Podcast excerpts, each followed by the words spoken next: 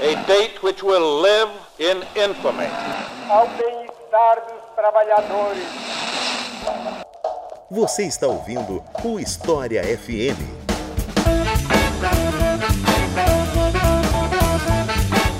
Salve ouvintes do História FM, bem-vindos a mais um episódio do podcast do Leitura Obriga História. Eu sou Iclis Rodrigues e hoje vamos falar sobre Primeira Guerra Mundial, a guerra para acabar com todas as guerras que não foi bem por aí, como vocês sabem muito bem. E para falar sobre esse assunto, eu trouxe dois convidados que já estiveram conosco aqui no História FM. Primeiro deles, Carlos Darós, a quem eu passo a palavra para ele se apresentar para vocês. Olá pessoal, olá Iclis, prezado amigo Delmo, é uma grande alegria e com grande satisfação que eu retorno aqui ao Leitura Obriga História para conversarmos um pouquinho sobre uma temática sobre a qual eu venho me dedicando há bastante tempo, que é o estudo da história militar, mas em especial o estudo da Primeira Guerra Mundial. Nesse breve período, nós vamos conversar sobre eventos, sobre fatos e gostaria realmente aqui de sinalizar a minha grande satisfação de estarmos juntos mais uma vez. E tô muito feliz de estar aqui conosco de novo, Delmo Arguelles. Delmo, fica à vontade para se apresentar para o pessoal. Opa, boa noite, Iclis. Né,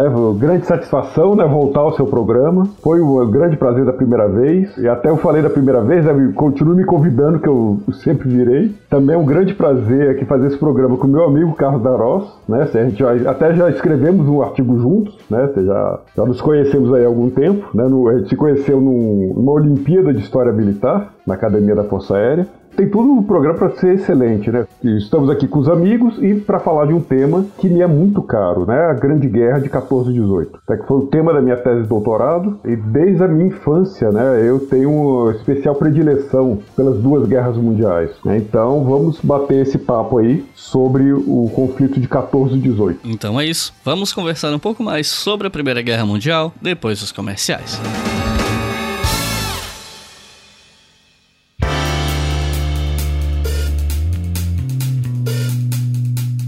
pessoal que tá chegando agora, que tá conhecendo a História FM por esse episódio de Primeira Guerra Mundial, eu acho que é importante informar que nós temos uma loja dentro da Doppel Store, que é a maior loja de camisetas e vestuário com temática científica do Brasil. Uma loja que tem parceria com vários divulgadores científicos e que faz um trabalho fantástico apoiando esses trabalhos de divulgação, incluindo o nosso. E nós temos lá oito estampas. Peraí, é, são oito, agora eu não me lembro.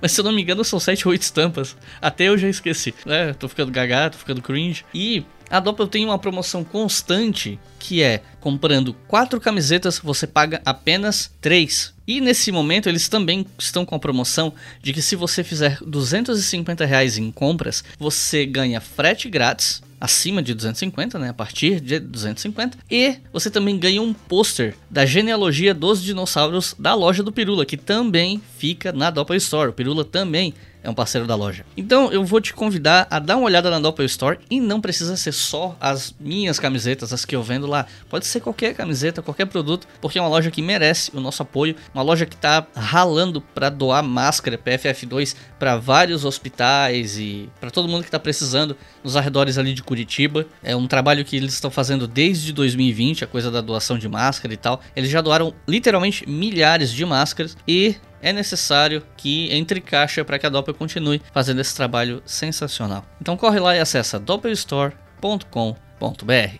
E te informar também que nós temos uma campanha no Apoia-se que financia o Leitura Obriga História. Se você está meio perdido quando eu digo Leitura Obriga História, eu comecei no YouTube com um canal chamado Leitura Obriga História e hoje ele virou um selo de produção de podcasts de história. Tem o História FM, que é esse que você está ouvindo, tem o Estação Brasil, que é exclusivamente de história do Brasil, tem o Colunas de Hércules, que é de história antiga, enfim, tudo isso aqui é financiado pelos nossos colaboradores no Apoia, que podem nos apoiar a partir de R$ reais por mês. No fim do ano dá R$ reais, convenhamos, é um valor bem baixo para um ano, né? E quem apoia com R$ reais por mês pode ouvir os episódios com antecedência. Não é à toa que muitos dos nossos apoiadores ouviram isso aqui na semana passada. E os nossos novos apoiadores e apoiadoras são Daniel Alves, Eduardo Brasilino, Felipe Caridade, Luiz Ribeiro, Maria Benic, Everton Teles, Vitória de Souza, Luiz Ambrósio, Alisson Favim, Milena City, Lazy Moya, Joline Garcia, Lucas Marquese, ou Marchese, não sei, Rafael Vicente, Antônio Júnior, André Ferreira, Leonardo Tremenskin, ou Tremechin, não sei, desculpem. Ana Martinez, Heitor Ramiro, Bruno Oliveira, Ana Carreira, Ana Luiz Andrade, Daniel Abreu, Alexandre Perobelli, Alisson Farias e Pedro Lustosa. Muito obrigado, pessoal. É graças ao seu apoio que esse podcast continua no ar. É por causa de vocês que esse ano a gente começou a fazer episódios extras. E a ideia é, pelo menos, manter o nível, mas se possível, melhorar sempre. E isso acontece graças a vocês. Agora chega de papo e vamos pro episódio.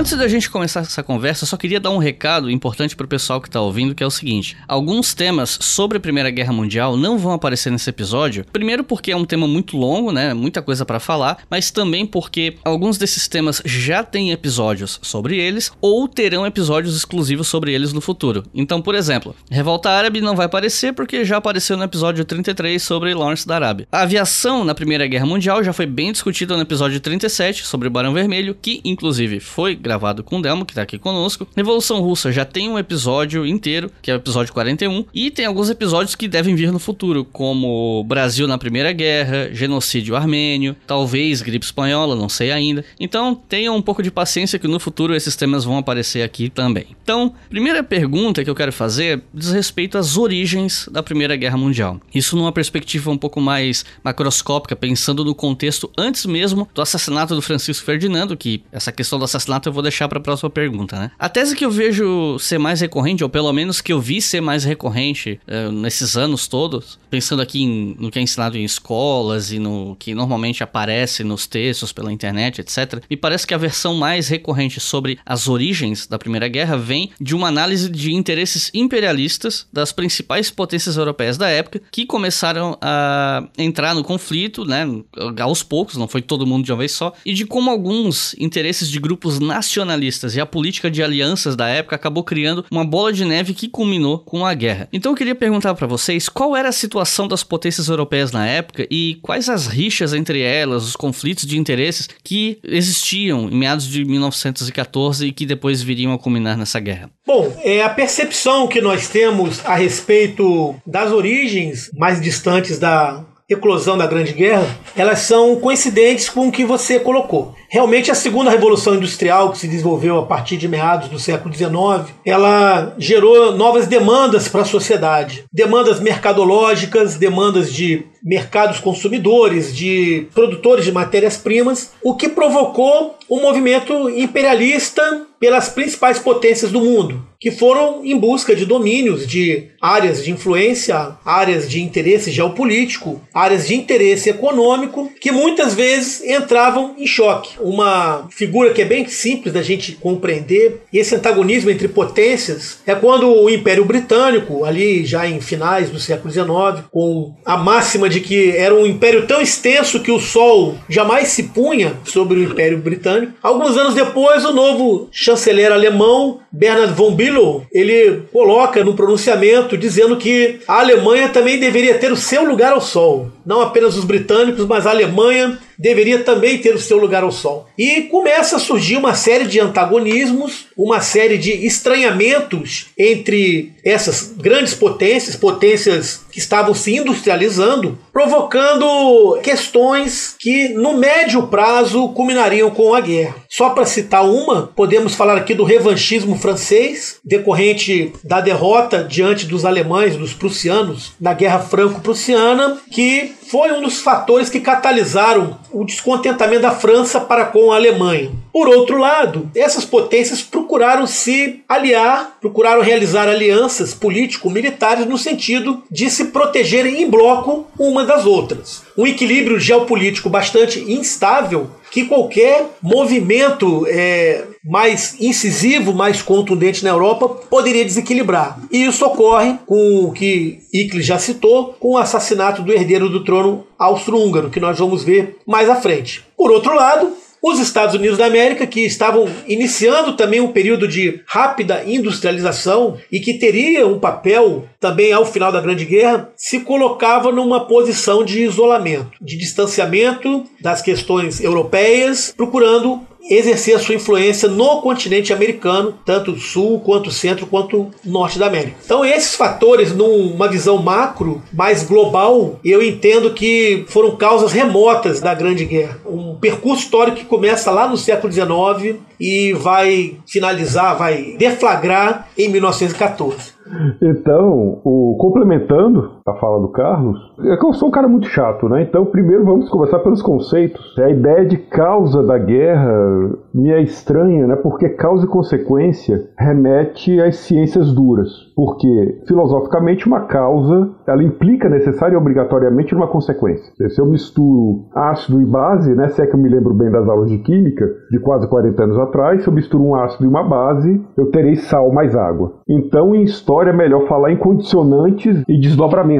Mas é claro, acaba que o uso popular acabou consagrando né, a dupla causa e consequência. E também a gente pode fazer uma leitura não econômica né, da guerra. É claro né, que aí o movimento imperialista teve um peso fundamental, sem dúvidas. A segunda revolução industrial, a busca por mais mercados, teve um peso considerável, mas também a gente pode pensar em todos os choques de interesses. Né? Então tem um livro bem interessante que saiu no Brasil há pouco, alguns anos atrás, né, do Christopher Clark, que até eu recomendei da última vez que eu tive aqui nesse programa, Os Sonâmbulos, que é uma leitura essencial, tanto para quem se interessa pela Grande Guerra de 1418, quanto para quem quer ser diplomata, né, e também para quem quer ser militar. Nessa obra, Clark, ele, através de uma extensa pesquisa com os documentos das chancelarias da Grã-Bretanha, França, Rússia, Sérvia, Alemanha, Império Austro-Húngaro, ele mostrou todo o jogo de interesses, aí no fundo se a gente pode botar a culpa em alguém, é claro, né, que a acusação de culpa sempre é um tanto quanto complicado, né? O artigo 231 do Tratado de Versalhes fez isso, né? A culpa é do militarismo alemão e a propaganda estadunidense depois fez isso, né?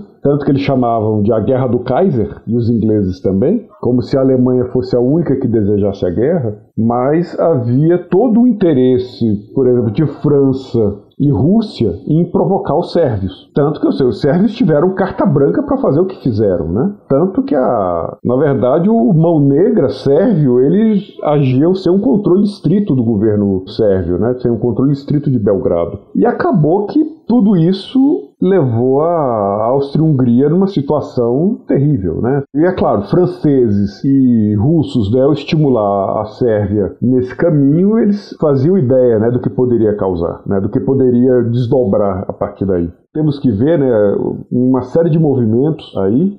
Também os ingleses né, por outro lado, também agiram do jeito que agiram. Na verdade, enquanto todas as crises antes de junho de 1914, a gente sempre vai perceber na história europeia sempre o, a turma deixa disso, né, com a crise de Agadir, com a crise da guerra russo-japonesa, todas as crises surgiram antes. Sempre tinha uma potência ou outra que entrava no meio para acalmar os ânimos. E em 1914 isso não aconteceu. A guerra foi oferecida e rapidamente aceita por todos os lados. Né? Então, um momento muito dramático dramático, que para mim, adoro pensar nesse dia, né? Pela dramaticidade da coisa. Foi o 30 de julho de 1914. Né? Foi o dia que o Kaiser alemão declarou o Kriegsgefahrzustand, estado iminente de perigo de guerra. Então, Rússia, França já mobilizando parcialmente em segredo com a mobilização total, a Inglaterra mobilizando em segredo, e o Kaiser percebe que aquilo que ele calculou, que antes seria só uma guerra localizada entre o Império Austro-Húngaro e a Sérvia, isso inclusive parece que foi o que o chanceler da época, o Batman Hovag, falou para o seu congênere austro-húngaro, né? Faça o que bem entender, só seja rápido com a Sérvia. Ele percebeu que aquela situação localizada não seria mais localizada, então o Kaiser declara esse estado iminente de perigo de guerra, ou seja, estamos à beira do abismo e estamos dando um passo à frente. Né? Então é aí, como afirmou o historiador francês Jean-Baptiste Roselle, né? um mecanismo mais forte do que os homens se botou em movimento. E daí ninguém mais pode segurar mais nada. 28 de junho de 1914. Sarajevo. Francisco Ferdinando, o herdeiro da coroa austro-húngara, juntamente com a esposa, acabou de escapar de uma primeira tentativa de assassinato. O casal para na prefeitura para protestar com veemência. Pouco depois, ao deixar o prédio, eles são mortos com uma pistola.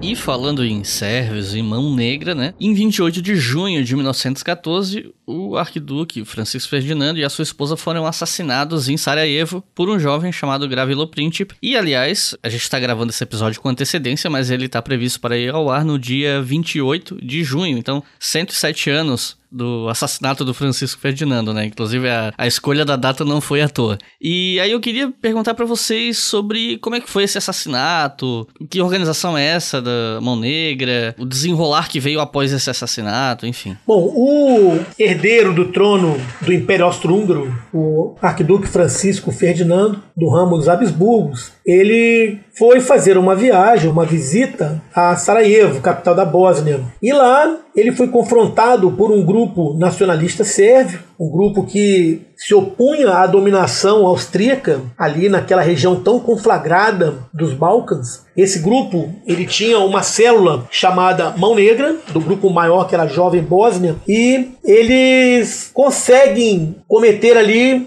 um assassinato né, do arquiduque e da sua esposa Sofia de Hohenzollern. Então, um jovem chamado Gavrilo Príncipe, um rapaz de 19 anos, depois de uma primeira tentativa frustrada de matar o arquiduque, ele efetivamente consegue se aproximar do carro do, do arquiduque e, utilizando uma arma de fogo, uma pistola, ele tira a vida do arquiduque e da sua esposa. Isso, como o Delmo pontuou é, no final da sua primeira intervenção, acionou um mecanismo no qual aquelas alianças que foram elaboradas antes da guerra não pôde mais ser parado. As alianças elas fazem com que, em bloco, cada país, cada grupo vá se posicionando, vá mobilizando os seus exércitos e vá tensionando ainda mais a situação na Europa que vai, num curtíssimo prazo, resultar na deflagração da Grande Guerra. Interessante, um escritor francês chamado Romain Roland, ele foi o prêmio Nobel da Literatura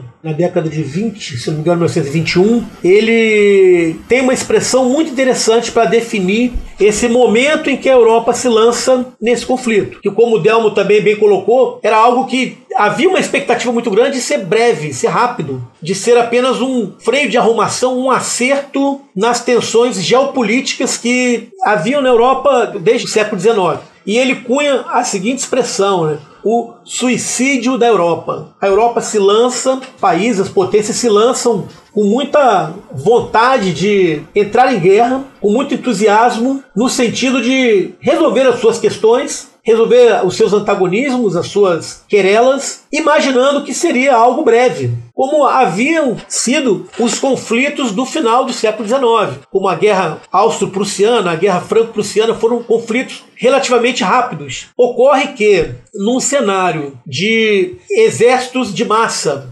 exércitos mobilizáveis, com soldados cidadãos, em um contexto de tecnologia da morte bastante moderna, decorrente da, das evoluções, da Revolução Industrial, essa guerra ela não é uma guerra rápida. Aquele tiro que iniciou ali em Sarajevo, quatro anos depois, quase cinco, ele vai produzir cerca de 15 milhões de mortes. Então a guerra que ia ser rápida, ela não é rápida, se torna até então a maior guerra jamais experimentada pela humanidade. Então, o assassinato do arquiduque, ele desencadeia o acionamento daquelas alianças, daqueles grupos, daqueles blocos e que um após o outro vão mobilizando seus exércitos e irão provocar a Grande Guerra.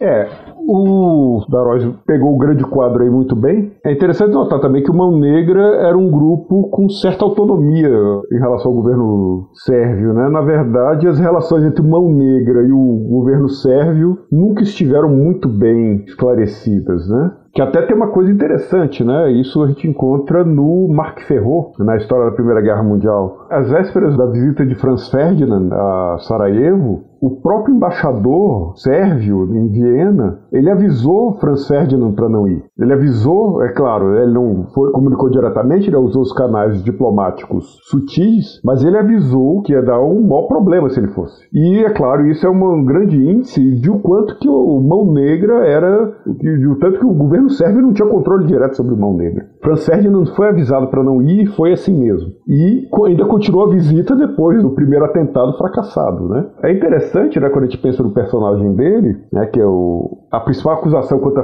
Franz Ferdinand é que ele era liberal em excesso, seja lá o que isso quiser significar, mas com certeza não era um elogio. Mas ele não era bem quisto no Império. Tanto que o Império Austro-Húngaro nem sequer decretou luto oficial de três dias, né, que é o mínimo né, que se faz, quando ele morreu. Na verdade, também o Franz Ferdinand, ele nem deveria ter sido o herdeiro do trono, né? O herdeiro era o filho do arquiduque, né, que era o filho do imperador, né, que morreu em circunstâncias também misteriosas, que até há uma reconstrução ficcional bem interessante, né, de um cineasta húngaro o Miklos, Istvan Miklos, uma coisa assim, que é vícios privados e virtudes públicas, né? Que é onde o, esse filho do imperador, ele resolve, ele resolve acabar com acabar com. Ele resolve denunciar toda a corrupção do império, fazendo um escândalo privado, né? Seja, promovendo uma orgia entre ele a filha da amante do imperador, né? Que devia ser meia irmã dele, e os vários nobres né, do império. E ele fez fazer isso no filme,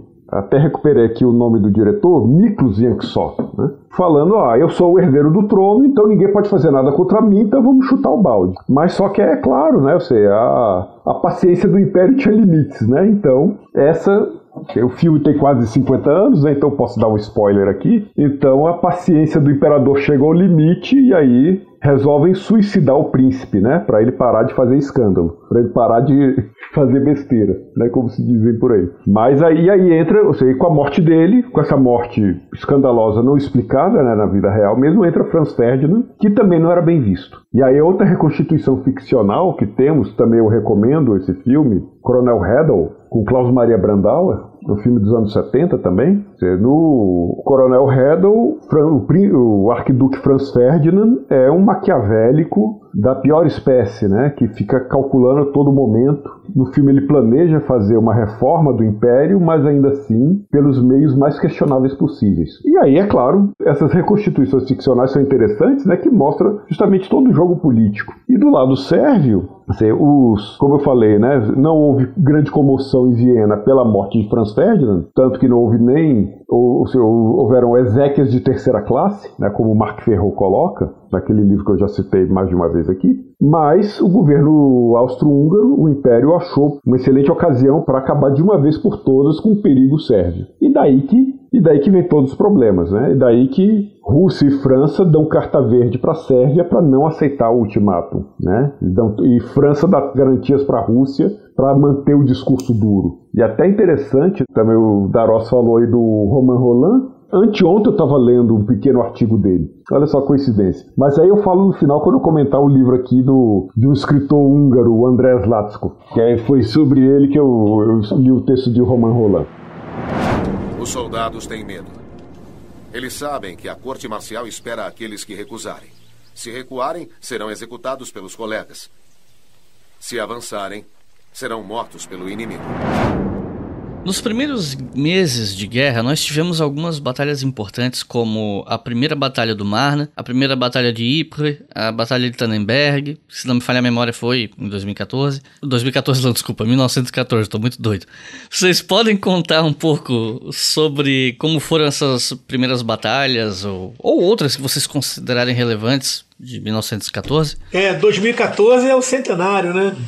A, a Grande Guerra, logo no início do movimento de tropas, ela já mostrou o que veio. Não seria uma guerra localizada, uma guerra na qual os enfrentamentos ocorreriam somente no campo de batalha entre soldados. Não seria uma guerra clássica como era comum, muito comum até o século XIX. Ela mostrava sua feição daquilo que foi denominado como guerra total. Guerra entre nações, entre povos, entre estados, entre economias, enfim, guerra que vislumbrava o esforço total de um país contra o outro. E isso já pode ser percebido logo no início, ali nos meses finais de 1914, quando a guerra foi deflagrada. A primeira batalha, é, a Batalha do Marne, ela ocorreu ali em setembro de 1914, ou seja, foi uma das primeiras, um dos primeiros movimentos da atendendo a um plano que os alemães tinham elaborado anteriormente, chamado Plano Schlieffen. Esse plano ele previa um movimento de envolvimento das defesas francesas junto à fronteira por meio da invasão da Bélgica para chegar rapidamente ao coração da França e conquistar Paris. Ocorre que a Bélgica era um país neutro. Ela é invadida pelos alemães nesse caminhar e as tropas alemãs começam a praticar alguns atos que não eram muito comuns nas guerras anteriores. Então subjugam populações civis, atos de assassinato, crimes de guerra. Isso mostra já o prenúncio da guerra que viria. O objetivo dessa força de ataque dessas tropas alemãs era chegar a Paris, nos moldes do que ocorreu na Franco-Prussiana, no sentido de que a França fosse rapidamente colocada fora de ação. Ocorre que as tropas anglo-francesas, em maior número da França, naturalmente, elas conseguem ali no corte do rio Marne o apoio da guarnição de Paris e de outras guarnições, estabelecer um, um bloqueio e conseguem sustar o, o avanço alemão nessa frente. Daí o nome Batalha do Marne. É interessante esse episódio, é, tem algo até um pouco pitoresco. Quem estuda a Grande Guerra conhece. Foi o uso dos táxis de Paris. Né? Os taxistas de Paris, eles ofereceram seus veículos de carro de praça, como eram dito naquela época, para conduzirem as tropas francesas de Paris, as reservas francesas de Paris até a região da linha de frente. Pois bem, essa ofensiva alemã ela foi sustada. Houve ali a produção de cerca de 250 mil baixas, uma quantidade muito grande sob quaisquer perspectivas anteriores, 250 mil baixas, e trouxe uma consciência ao exército francês, que a guerra seria diferente, as táticas deveriam ser desenvolvidas de modo diferente. Por outro lado, no mês seguinte, em outubro, foi desencadeada a chamada Primeira Batalha de Ypres, na Bélgica, que consistiu basicamente em várias tentativas de flanqueamento das linhas, tanto franco-britânicas quanto alemãs, na região de Flandres isso gerou o que a história registra como uma corrida para o mar. Havia a crença que aquele que primeiro chegasse na região do Mar do Norte poderia flanquear o adversário. E essa corrida para o mar, ela resulta numa batalha inconclusiva, onde não houve um vencedor claramente declarado, e a formação de uma extensa linha de trincheiras, que se estendeu desde o Mar do Norte até a fronteira com a Suíça. E essa linha de trincheiras ela vai ser a tônica da Grande Guerra durante muito tempo, até o praticamente praticamente o seu último ano, caracterizando um imobilismo das frentes e uma tentativa é, muito custosa em termos de pessoas e de material para se ganhar muitas vezes poucos metros ou poucos quilômetros das linhas inimigas. Então aquela imagem que nós temos no, no subconsciente, no senso comum, até recriadas pelo cinema muitas vezes, nós identificamos nessa característica do imobilismo que as frentes se estabeleceram já no segundo mês da guerra, em outubro de 14, já as trincheiras se estabelecem e elas vão trazer esse custo humano muito grande até o final. Essas duas foram batalhas importantes e eu reforço, como eu disse, já mostraram desde o início que seria uma guerra diferente. Uma guerra com muitas mortes, muitos feridos e com um elevadíssimo grau de destruição, até então sem precedentes na história da humanidade.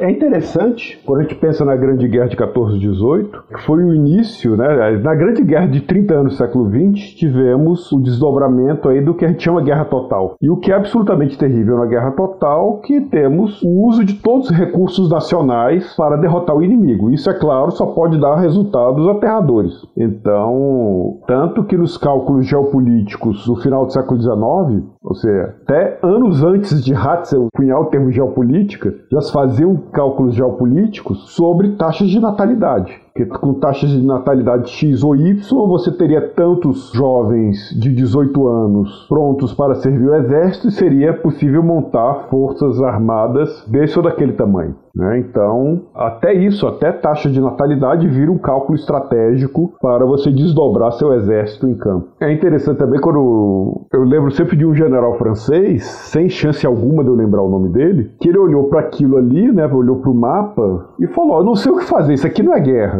Me ensinaram que guerra é uma coisa da academia e isso aqui não tem nada a ver com o que me ensinaram. Que aí isso se encaixa com perfeição naquilo que dizia Clausewitz, né, no final do livro 1 a guerra é um camaleão. A guerra sempre vai mudar sua superfície, né? Ela vai manter suas características essenciais, mas vai mudar sempre a sua superfície. Né? Então, para o general francês, então foi uma dificuldade gigantesca que eles mudassem o uniforme dos Poilu. No início, né, em agosto de 14, o soldado francês ia para a batalha com um casacão azul e calça vermelha, ou seja, era um alvo ambulante. Até mudar para o uniforme azul acinzentado, né, que se confundia com a lama do terreno, foi um custo. Né? Teve até um outro general francês também, que sem chance que eu lembre o nome, que ele fez um escândalo gigantesco, né? Começou a bater na mesa e gritar, né? Falar que a calça vermelha era a França, que podia muito bem os soldados morrerem, isso não era problema, né? Você não podia insultar a França, né? Um cara desse devia ser mandado para frente, né? Todo de vermelho. E aí, então temos aí todo esse essa nova situação né, que se desenrola, a guerra de movimento, né, em agosto de 14, ela vai, pega de roldão, né, os sete exércitos alemães na frente e o oitavo na frente oriental, né, na frente ocidental e o oitavo na frente oriental, se lançam para o ataque. E no final de agosto de 14, temos a manobra von Kluck. Né, von Kluck tenta sair do plano original e dobrar na frente de Paris. Né, ao invés de envolver a Paris, né, como dizia o plano Schlieffen, que o último homem à direita encosta no canal com seu cotovelo, von Kluck dobra à esquerda e desce antes de Paris. Inclusive aí que temos o primeiro uso da aviação na guerra, que os aviões observadores franceses conseguiram fotografar todo o movimento da tropa, da tropa alemã, né, do primeiro exército de von Kluck, que eles inclusive deixaram um rastro de destruição na Bélgica, né? E viram que os alemães deram o flanco e aí que começa a batalha do Marne, né? Com os soldados pegando os táxis e indo para frente de batalha. Né? Então daí o Marne temos essa o fim né, dessa ofensiva alemã que parecia ser inexorável e a transição para a guerra de trincheira. Né? Na guerra de trincheira, qual se tornou a principal tática da guerra de trincheira? A tática da usura fazer o adversário sangrar até a morte. O que é uma tática terrível, porque ao fazer o adversário sangrar até a morte, você sangra junto com o adversário. Então, daí tivemos batalhas com resultados terríveis, né? A batalha do Somme, em 1916, se eu não me engano, né? que foi de maio a setembro de 16, a batalha do Somme vitimou 1 milhão e 600 mil soldados, né? 700 mil alemães, 900 mil ingleses e franceses. E resultado inconclusivo, né? Em algumas partes a Alemanha avançou 50 metros, em outras partes a Inglaterra avançou 30 metros, em outras partes a França avançou 20 metros, ou seja, o número de mortos por metro quadrado foi algo terrível, né?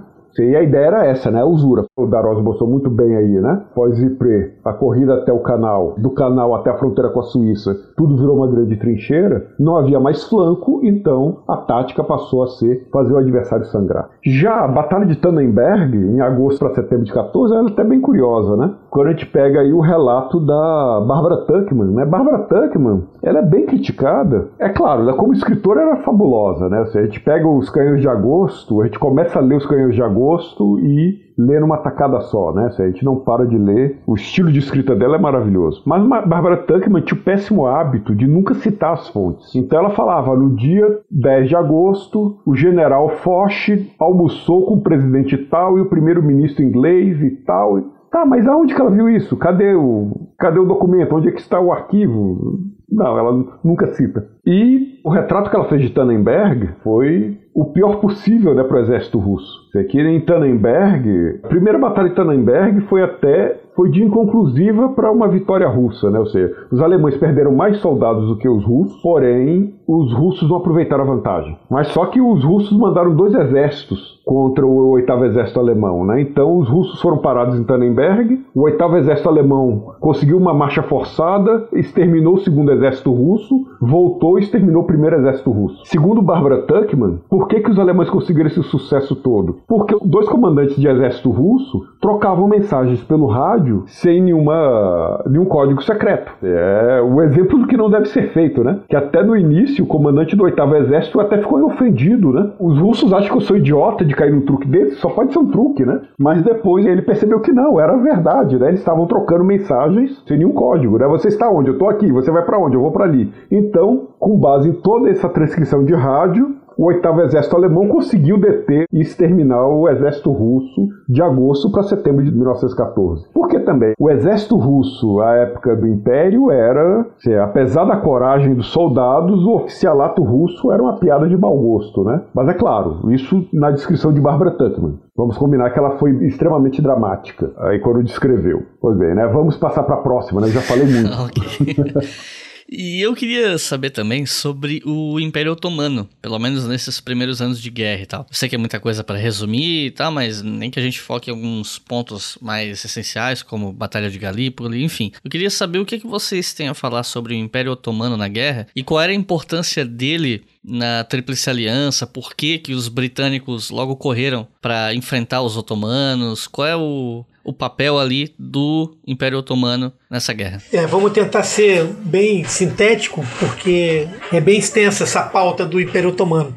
O Império Otomano ele se colocou como o terceiro grande membro, o terceiro grande integrante da Tríplice Aliança, se unindo ali ao Império Alemão e ao Império Austro-Húngaro. Essa posição foi decorrente da Aliança Germano-Otomana, que foi estabelecida em agosto de 1914 no dia 2 de agosto, logo no, no início do mês. Essa aliança terminou com o desencadeamento da política das alianças, trazendo o Império Otomano para o lado da Tríplice Aliança. É interessante observar que houve, antes dessa aliança, tentativas de, pela diplomacia otomana, de estabelecer alianças com a França e com a Grã-Bretanha. Só que aí que entra a problemática dessa política, uma política continental europeia e até extra-europeia. Né? O principal aliado da França, já na época, era o Império Russo. E os russos eram inimigos de longa data do Império Otomano. Pelo menos desde a guerra de 1828. Então vejam que uma aliança franco-russa, ela praticamente impediu os otomanos de estabelecerem uma aliança com a França e praticamente colocaram os otomanos no caminho de uma aliança com o Império Alemão. Interessante também, é, você mencionou a questão dos ingleses terem logo se posicionado contra os otomanos, a importância do Expresso do Oriente, que trazia ali uma linha férrea que levava até Bagdá, Berlim, Bagdá, que tinha uma, uma importância geopolítica e econômica muito grande. E havia dentro, em oposição ao interesse alemão em se aliar aos otomanos, havia o interesse britânico de impedir essa aliança e de dificultar ao máximo essa aliança. Por isso, o próprio trabalho feito pelos ingleses, você comentou que já foi feito até um episódio sobre isso, né, no Oriente Médio, com as ações britânicas para fomentarem ali a revolta árabe contra os otomanos. É interessante observar também, só para a gente pontuar um pouquinho, a campanha de Galípoli, como você bem colocou. A campanha de Galípoli foi gestada, vamos dizer assim, por Winston Churchill, que era o primeiro Lorde do Almirantado, e ele previu, ele visualizou o estabelecimento de uma cabeça de praia na península de Galípoli, nos Dardanelos. Estrategicamente, ele tinha por intenção aplicar um golpe ali à retaguarda dos otomanos, de modo que forçasse o Império Otomano a se retirar da guerra. Ocorre que Churchill ele não conseguiu vender bem a ideia junto ao próprio alto comando britânico. E essa ofensiva, em que pese envolvesse muitos recursos, tropas britânicas, tropas francesas, tropas australianas e neozelandesas do, do corpo ANZAC, Australian New Zealand Army Corps, e uma expressiva quantidade de meios navais, ela não foi bem sucedida. A marinha que desembarcou essas tropas se retirou com o receio de sofrer perdas por ordens é, do governo, e essa força de desembarque ficou praticamente isolada ali em Galípoli, cercada por tropas otomanas que ocupavam posições elevadas, fortemente artilhadas e dentro de uma dinâmica de atrito e de usura, como o Delmo já pontuou, elas se tornaram alvo fácil ali na península e foram obrigadas a se retirarem sem que houvesse qualquer sucesso na operação. O Império Otomano continuou na guerra, se fortaleceu ali na região dos Dardanelos, Surge ali é, uma liderança, o oficial que comandou as tropas otomanas, o Mustafa Kemal, depois se torna ali o primeiro presidente da Turquia, com o fim do Império após o fim da, da Grande Guerra, e um custo extremo em termos de recursos militares e em termos de vidas. Churchill cai em desgraça, ele perde o cargo e ele volta para se alistar para lutar como um soldado. É interessante a biografia do Winston Churchill que ele, por ser uma pessoa muito intensa, ele tem muitas idas e vindas, né? Alguns sucessos, outros fracassos, mas era alguém que em vida ele sempre movimentou bem ali a história política e também, por que não dizer, a história militar da Grã-Bretanha. Então, basicamente, o Império Otomano se lança à guerra por meio dessa aliança germano-otomana de 2 de agosto de 1914. Quanto ao final do Império, mais adiante eu creio que a gente tem oportunidade de falar mais um pouquinho sobre ele. É, a grande questão que salta aos olhos quando a gente fala do Império Otomano em 1418 é justamente a geopolítica do Império Otomano. No século XVIII para o século XIX, o Império Otomano era conhecido como o grande doente, né, o grande moribundo da Europa. Inclusive, em 1850, né, na década de 1850, os russos tentaram avançar em direção ao Império Otomano e Inglaterra e França protegeram lá o, a integridade do Império Otomano com a, com a Guerra da Crimeia. Né? Não porque eles gostassem dos otomanos, né? Eles fizeram isso justamente para depois poder dividir os despojos otomanos em paz. Né?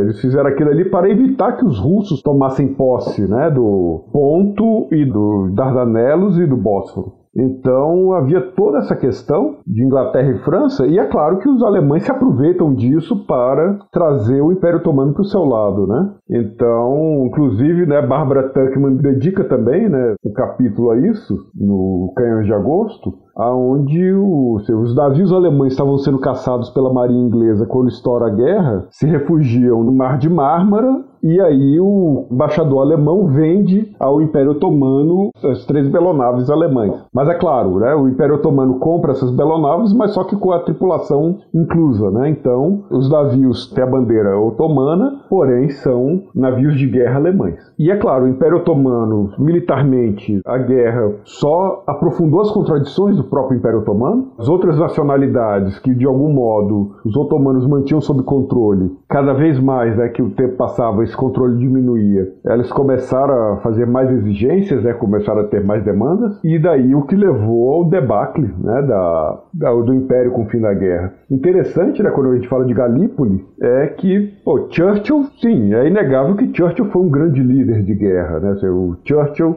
foi a pessoa certa em maio de 1940. Né? Então, podemos afirmar sem sombra de dúvida né, que Lord Halifax, no lugar de Churchill em maio de 1940, a Inglaterra teria se rendido. Mas felizmente o si não existe em história. Mas as ideias de Churchill são sempre terríveis. Churchill sempre tem as piores ideias, né? E Galípoli foi uma delas, né? Galípoli, que era para ter sido uma nova frente, acaba só por aumentar a miséria do soldado, né? Você acaba Galípoli reproduz toda a miséria, todo o horror né, das trincheiras da frente ocidental. Né? Pelo menos a outra ideia errada do Churchill, né, o desembarque na Noruega, apesar também de ter dado errado, pelo menos derrubou o Chamberlain, né? Então foi a, a coisa certa pelo motivo errado, né? Mas já Galípoli nem isso serviu.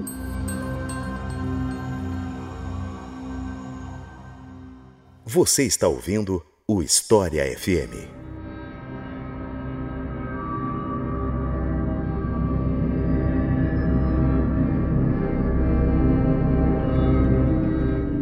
Muito se fala sobre como a Primeira Guerra Mundial teria sido uma guerra de trincheiras, não de mobilidade. E aí eu queria perguntar para vocês sobre como era a vida nas trincheiras para os soldados e como esses combates aconteciam em um contexto de trincheira. Bom, a guerra de trincheiras ela foi uma inovação praticamente da Grande Guerra, da Guerra de 14 e 18, em função principalmente do lançamento de novas armas, de novos tipos de armamentos que provocaram uma letalidade extrema e sem precedentes já nos primeiros meses da guerra, como nós já tratamos anteriormente. Principalmente o arame farpado, não era uma arma, mas era um equipamento utilizado, e a metralhadora.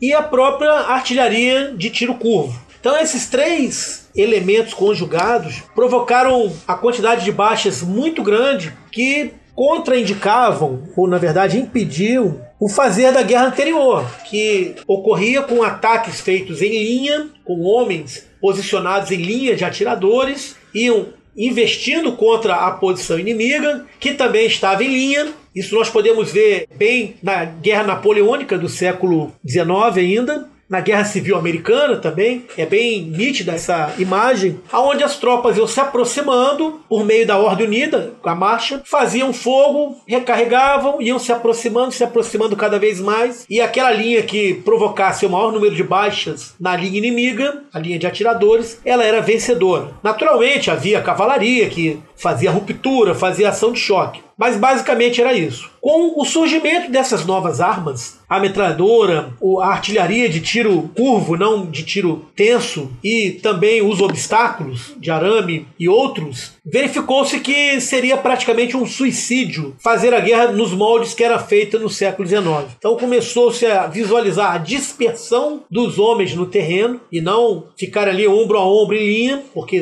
tornava os soldados um alvo fácil e, no nível mais avançado, a proteção do homem pelo terreno. E assim começaram a ser escavadas as trincheiras, que anteriormente eram apenas buracos cavados ali sumariamente, somente para o homem poder se deitar, poder se agachar e fazer o tiro, até o desenvolvimento de redes muito bem elaboradas, muito intrincadas aonde o homem pudesse ali passar semanas, meses, em alguns casos anos. Então as trincheiras foram sendo aperfeiçoadas, foram se aprofundando no terreno, ganhando extensão, ganhando trincheiras auxiliares, trincheiras de comunicação, trincheiras de observação, alojamentos subterrâneos, é, paióis de munição subterrâneo e o homem vivia ali dentro. Podemos imaginar, num ambiente europeu, onde, de acordo com as estações do tempo, há chuva, há calor, a neve, a lama, o grau de insalubridade que aqueles homens, imaginemos até sem fogo inimigo, só viver ali, eles já eram submetidos. A lama, o clima, é, muitas vezes as trincheiras eram alagadas pela chuva e o soldado tinha que ficar ali com o pé molhado durante muito tempo. Surge até uma doença, uma moléstia, que recebe esse nome, o nome pé de trincheira, que consiste na pessoa ficar com o pé muito tempo dentro d'água, ou chega um momento em que a pele descola da carne e a pessoa, se não cuidar, ela tem que amputar o pé. Então o pé de trincheira vem daí, das condições insalubres de trincheiras alagadas nas quais o homem tinha que viver. Insetos, piolhos, ratos, aranhas, toda ordem. Isso apenas para sobreviver e para se manter ali. Necessidades fisiológicas eram feitas ali. Lógico que se procurou elaborar um sistema de latrinas, mas eram necessidades fisiológicas, eram alimentação ali dentro, a cozinha, eram cadáveres insepultos. Então podemos imaginar esse grau é, de dificuldade que o homem vivia. E principalmente a ação do inimigo. Bombardeios constantes de artilharia, fogo de metralhadora, fogo de atiradores de elite, nos quais o soldado botava a cabeça para fora da trincheira, estava arriscado a ser atingido por um atirador, um sniper inimigo. E a tática utilizada, como o Delmo bem falou, ela era muito custosa para pouco ou quase nenhum resultado. Às vezes se lançava um ataque, a tática consistia em sair da trincheira em linha, atravessar a chamada terra de ninguém, que era o território entre as linhas de trincheiras, vamos dizer, amigas e inimigas, um território extremamente prejudicado pelas granadas de artilharia que causavam ali crateras, era atravessar essa terra de ninguém sob fogo de metralhadora, sob tiro de artilharia, com o objetivo de conquistar a trincheira do inimigo. Então eram operações extremamente custosas que às vezes permitiam que se ganhasse alguns metros, 100 metros, e vinha o inimigo, fazia um contra-ataque no outro dia ou no mesmo dia e aquele ganho territorial mínimo, ínfimo, irrisório, ele era perdido. E nesse processo, centenas de milhares de homens perdendo a vida. Na Batalha do Somme, por exemplo, que Delmo ele citou no bloco anterior, uma grande ofensiva é, britânica, sobretudo, embora houvesse soldados franceses. Na primeira hora de ofensiva britânica, os britânicos sofreram 74 mil baixas, uma hora só de ofensiva. Né? Então vejam como era custoso e penoso. E essa forma de guerrear, ela se mantém mais ou menos imutável na frente ocidental, pelo menos, mas também na oriental, em boa parte, até o final da guerra. Então há um imobilismo no qual os soldados viviam ali as piores situações. Além do fogo inimigo, muitos soldados perderam a vida decorrência de doenças, enfermidades sofridas nesse cotidiano insalubre das trincheiras. É interessante que até para não esquecer, né, começar a comentar pelo final, no some esse número eu não sabia, né? Então, na primeira hora, os britânicos sofreram 74 mil baixas. Então, só para o nosso ouvinte ter uma ideia, no dia D, no desembarque da Normandia, que também foi uma coisa absolutamente terrível, que só é divertido de ver só quando a gente está assistindo o filme, né? Os soldados que estiveram lá não se divertiram nem um pouco. Na primeira hora na Normandia, os aliados tiveram 10 mil baixas, o que foi uma coisa terrível. Eu sei, e no Somme, os britânicos tiveram sete vezes mais, quase oito vezes mais. Então isso aí já mostra a extensão do desastre, né? E de fato, a vida na trincheira era terrível, né? O outro dia tive a, a chance de ver na televisão um filme chamado Eles Não Envelhecerão, é um filme que o Peter Jackson fez, ele recuperou imagens de época e gravações da Primeira Guerra Mundial, né, e montou esse filme, inclusive colorizou muita coisa. E ele mostra bem o cotidiano da vida nas trincheiras, né? Que era justamente doença, o cheiro fétido, né? E a primeira distração que o soldado tinha, geral costumava ser a última, né? Os novatos. Novato é uma coisa terrível na guerra, né? Na aviação militar, mais ainda, né? Na aviação militar, o novato ele sai voando, olhando para a paisagem, voando em linha reta, né? E aí chega o inimigo por trás e mete bala, né? Então na trincheira também o novato se esquecia de ficar abaixado e levantava para ver a paisagem. E aí morria, né? Numa da, dos capítulos do Nada de Novo no Front acontece isso, né? Você chega um caminhão cheio de caixões, né? Aí o narrador ele fala, ó, o alto comando está planejando uma nova ofensiva, né? Os caixões significam isso. E aí na sequência chega uma tropa nova. E aí eles ficam maravilhados, né? O quanto que o alto comando era generoso, né? Dava o caixão e o recheio para o caixão ao mesmo tempo. Né? A dinâmica da guerra, o personagem principal lá do Eric Maria Remarque, ele comentava né, que num dado momento eles faziam o máximo para não fazer amizade com os novatos que chegavam. Né? Eles tratavam o novato da maneira mais fria possível, porque quando o novato morresse eles não sofreriam. Né? Então a guerra leva toda essa impessoalidade. Né? Ou isso, ou então você usa o humor negro para não enlouquecer. Né? Tem um outro livro maravilhoso sobre a Grande Guerra, que até eu citei ele no programa anterior, que é do Modris Ecksteins, A Sagração da Primavera. Eu creio que não teve mais nenhuma reedição, né? A editora Rocco publicou ele em 1991. Creio que só é achado hoje só em sebo. Merecia uma reedição, inclusive, né? Diga-se passagem, né? Se os editores da Rocco tiverem ouvido esse programa, né? Pensem nisso com carinho. Ah, esse Ecksteins, né, um historiador canadense, ele é muito interessante, que ele relaciona todos os movimentos artísticos modernos à Grande Guerra. E num dado momento, inclusive a Sagração da Primavera é uma peça musical do Stravinsky. Num dado momento, que ele mostra lá, né, uma trincheira britânica que era cavada, reescavada, reforçada, numa dessas um braço de um cadáver ficou para fora da saída da trincheira. E aí então todas as tropas que entravam e saíam na trincheira cumprimentavam o braço, inclusive batizaram ele como John, né? Então todo mundo que entrava falava, e aí, John? Aí todo, todo mundo apertava a mão dele. E na hora de ir embora também eles cumprimentavam, né? Apertavam a mão do John e, e saíam, né? Que é isso, ou você faz isso ou você fica completamente maluco, né? Na, na verdade, como que é possível passar incólume diante de uma experiência dessa? A resposta é: não dá. É impossível, né? Você não há como você voltar para a vida normal, voltar para o seu emprego na fábrica e viver a vida como vivia antes da guerra, né? Seja, os homens que passaram por essa experiência, eles voltam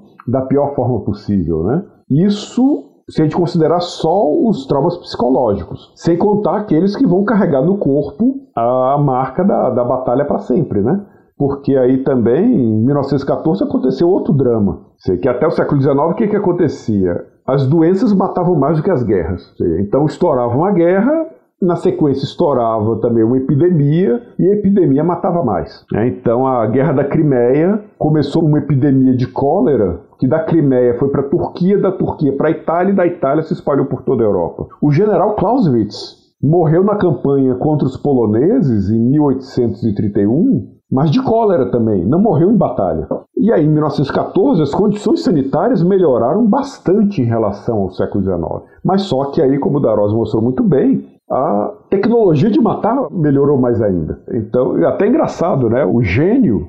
O gênio que inventou a metralhadora usou essa desculpa né, na década de 1850, né, 1860, que com a metralhadora seria possível diminuir o número de homens em batalha. Então a metralhadora pouparia vidas humanas, né? ou seja, de onde o cara conseguiu esse raciocínio torto, né? É uma boa pergunta. Que é justamente o contrário, né? Com uma metralhadora, um homem tem o poder de fogo de um batalhão napoleônico. Então, com isso, você tem que ter mais soldados para morrer no campo de batalha. Sem contar nas outras armas, né? Por exemplo, as armas químicas, né, os gases venenosos, né? Que também os gases venenosos seriam para dar a vitória, seria a arma milagrosa, né? Que daria a vitória. O gás mostarda, o gás de cloro, o fogênio e o sarim, mas só que os gases venenosos não só não trouxeram nenhuma vantagem estratégica para nenhum dos lados, você não adiantou para nada. Qual foi o único efeito dos gases venenosos? Ele aumentou a miséria do soldado na linha de frente. E até uma coisa interessante, o trauma dos gases venenosos foi tão grande que apesar de todos os absurdos que se praticaram na Segunda Guerra Mundial, até inclusive soltar uma bomba nuclear em Hiroshima e Nagasaki, mas pelo menos um limite não se cruzou durante a Segunda Guerra Mundial. Em campo de batalha, pelo menos, né? Seja, nos campos de extermínio já usaram. Mas em campo de batalha da Segunda Guerra Mundial não se usou armas químicas. E por que, que não se usou? Medo. Seja, foi o equilíbrio do terror. Um lado não usava gás venenoso, para o outro lado não usar também. Daí mostra a extensão do terror que foi o gás venenoso. A extensão do terror e a extensão da sua inutilidade. Né? Então, a vida na trincheira era Perto disso, a vida dos pilotos de caça parecia uma diversão, né? Ou seja, os pilotos de caça geralmente ficavam hospedados em castelos, vilas, né? Tinham lá festa todo dia, tinham banheiro, né? Chuveiro, todas as condições de higiene disponíveis, né? Então, mas é claro que também, apesar da condição diária ser melhor, mas também a vida deles não era mais fácil, né? Tanto que a média de vida de um piloto de caça na Grande Guerra era de três semanas. Quem conseguia ficar um mês inteiro pilotando, vivo, já virava piloto de elite. Né? Então, é uma banalização da morte sem precedentes. Né? Daí a afirmação do Remarque. Né? Você evita travar amizades, né, para justamente você não sentir falta de quem morrer. Trate o, o novato mais frio possível, que aí porque quando ele morrer, você será poupado né, da dor. Muitos africanos são atraídos pelo uniforme orgulhoso e bom soldo. Estes soldados lutarão com lealdade e coragem nas condições indescritíveis que todos os combatentes enfrentam. Alguns exércitos da Primeira Guerra Mundial contavam com a participação de soldados vindos das colônias, né, como soldados africanos, soldados asiáticos. O que, que a gente pode falar sobre esses grupos? É interessante que, como nós já colocamos, é um dos motivos da deflagração da Grande Guerra foi exatamente as disputas imperialistas, é, as colônias, novas colônias, é, o neocolonialismo desenvolvido por essas potências. E é natural que esses países lançassem mão de tropas coloniais.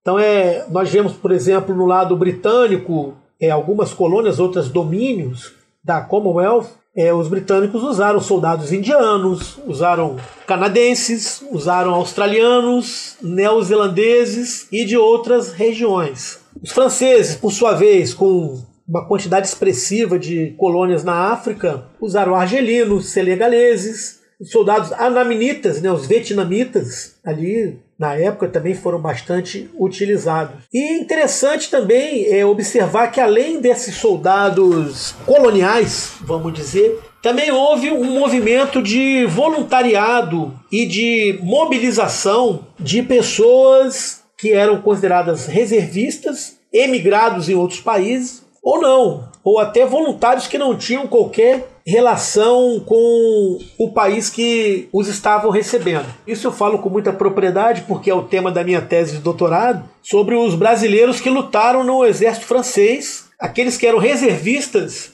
da França, filhos de franceses emigrados aqui no Brasil e de voluntários que se alistaram na legião estrangeira francesa para lutar. Então, é, foi muito comum o emprego de estrangeiros Lógico que o conceito de estrangeiro aqui deve ser relativizado né, pelo conceito jurídico do ius solus ou do ius sanguíneo, é, alguns países europeus tinham e têm até hoje na sua tradição jurídica não o local de nascimento, mas a descendência consanguínea, familiar. Mas muitos não tinham qualquer relação com os países em guerra e se ofereceram para lutar. Mas em grande quantidade nós vemos realmente as tropas coloniais Algumas foram colocadas em frentes mais difíceis. Por exemplo, nós vemos o. Se formos fazer um paralelo percentual, não vou aqui dizer o número porque não me recordo propriamente, mas em termos percentuais, os canadenses e os australianos morreram muito mais do que os ingleses em operações nos quais estavam envolvidas divisões e exércitos do Reino Unido, da Grã-Bretanha. Então isso nos leva a inferir que em algumas frentes a quantidade de baixas nos aponta que muitas dessas tropas coloniais eram colocadas em setores mais difíceis. Não podemos aqui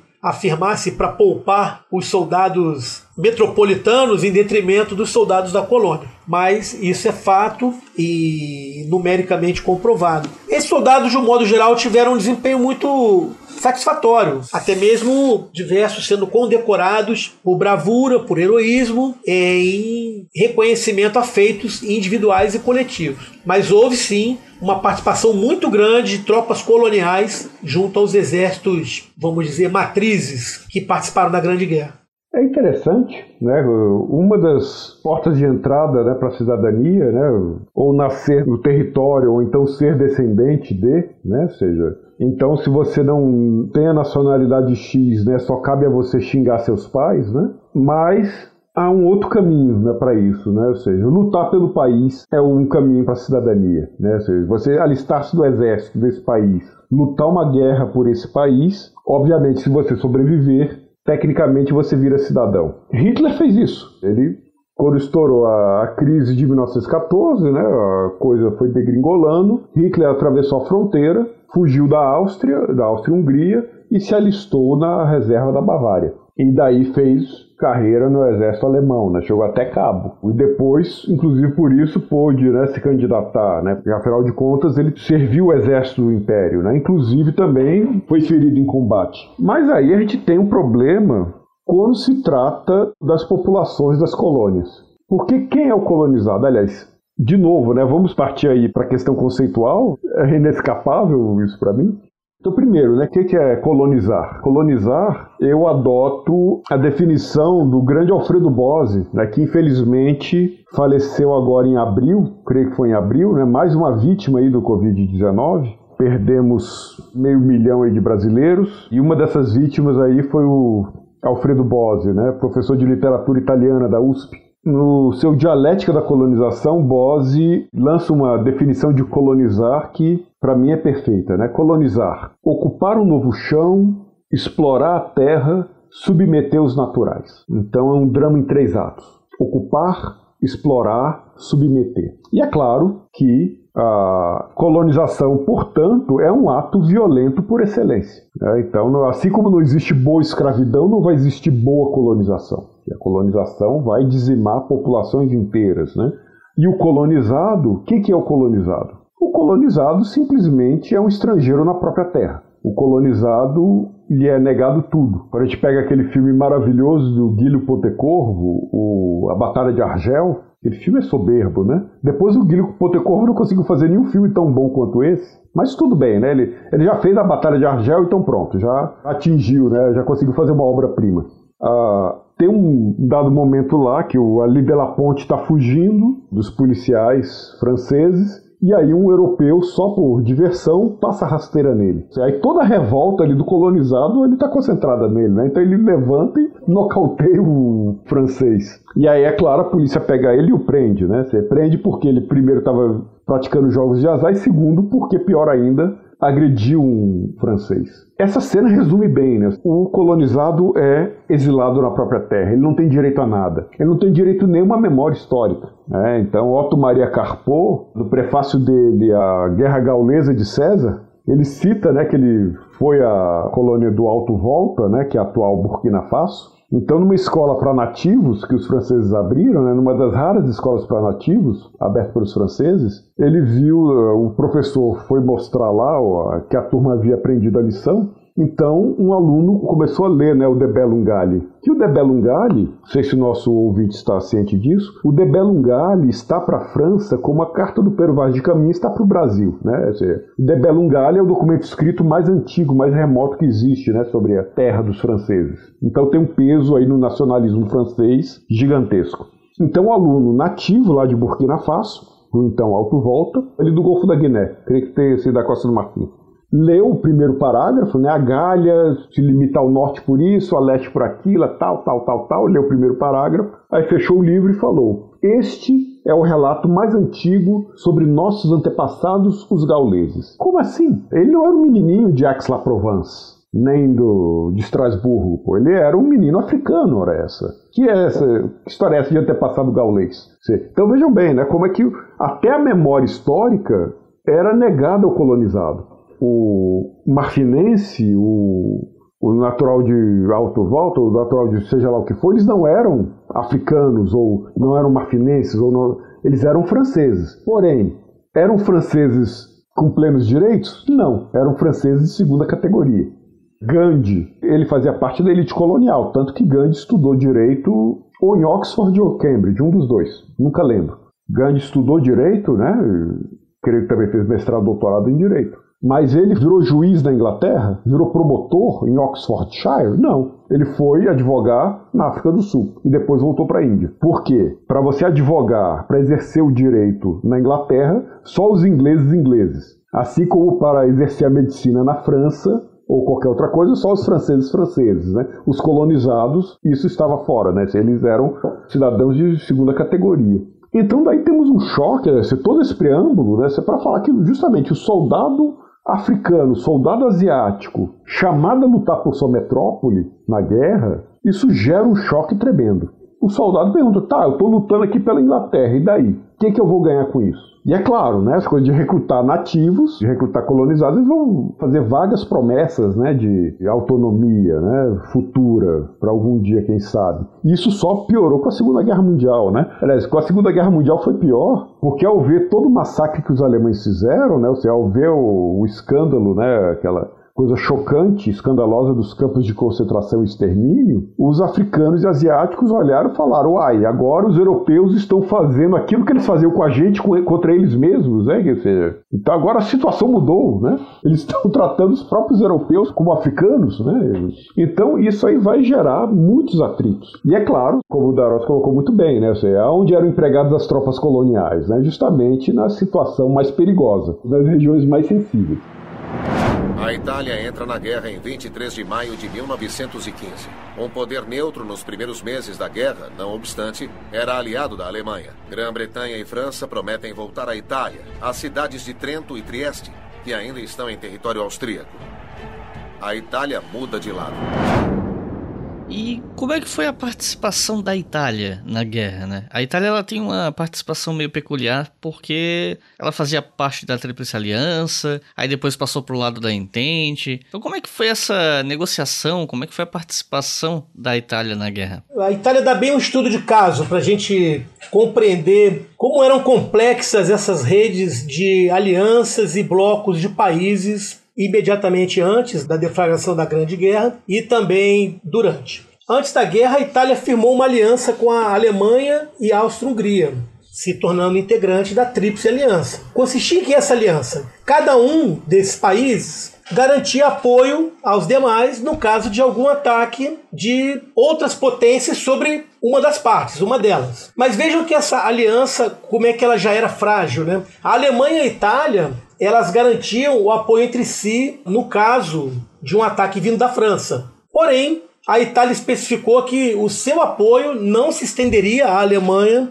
no caso de um ataque vir por parte do Reino Unido. Então veja como essas alianças eram sensíveis, eram frágeis e tornavam é, instável o cenário geopolítico na Europa. Essa instabilidade ela fez com que, quando estourou a guerra, quando foi deflagrada a guerra, e tanto a Alemanha quanto o Império Austro-Húngaro se viram em guerra com a Tríplice Entente, aliança oposta, que era composta por Rússia, França e mais tarde o Reino Unido, a Inglaterra. A Itália, que havia prometido apoio à Rússia e à França também, ela se retira da Tríplice Aliança e se coloca ao lado da Tríplice Entente contra exatamente o Império Austro-Húngaro e por associação depois contra a Alemanha. Também ela recebe por parte das potências da Entente promessas territoriais, o que motivaram o governo italiano até a se alinhar também com a Tríplice Entente.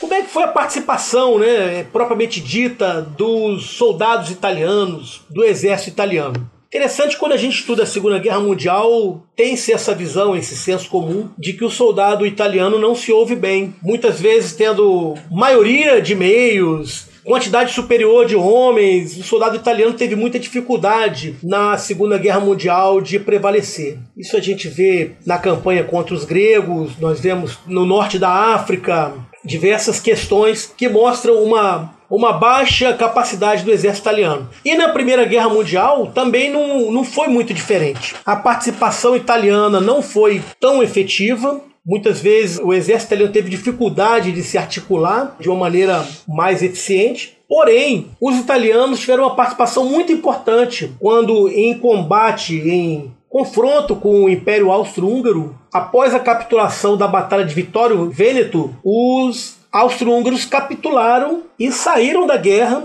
abandonaram a guerra, deixando a Tríplice Aliança, uma dupla aliança né, entre o Império Alemão e o Império Otomano, em face da derrota que sofreram para os italianos. Os italianos tiveram uma campanha muito intensa contra os austro-húngaros na região do Tirol, chamada as Campanhas do Caporeto, na fronteira alpina entre Áustria e Itália. Foram dez batalhas bastante intensas, bastante marcantes, não numa dinâmica de guerra de trincheira, mas numa dinâmica de guerra de montanha.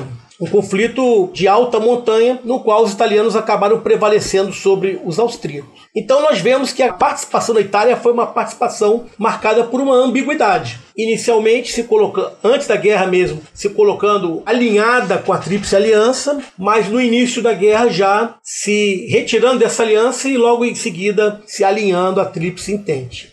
É interessante Aproveitando a bola levantada pelo Darós, dos italianos na Segunda Guerra Mundial, sempre quando se fala na Itália na Guerra Mundial, eu lembro de uma anedota mas é claro, provavelmente ele nunca disse isso, né? Mas eu adoro pensar nisso, né? Que Rommel, né? Que o Marechal Erwin Rommel teria dito como é que um povo que fala mamamia pode dar bons guerreiros? Então, isso é bem a cara né, da Itália na Segunda Guerra Mundial. Né?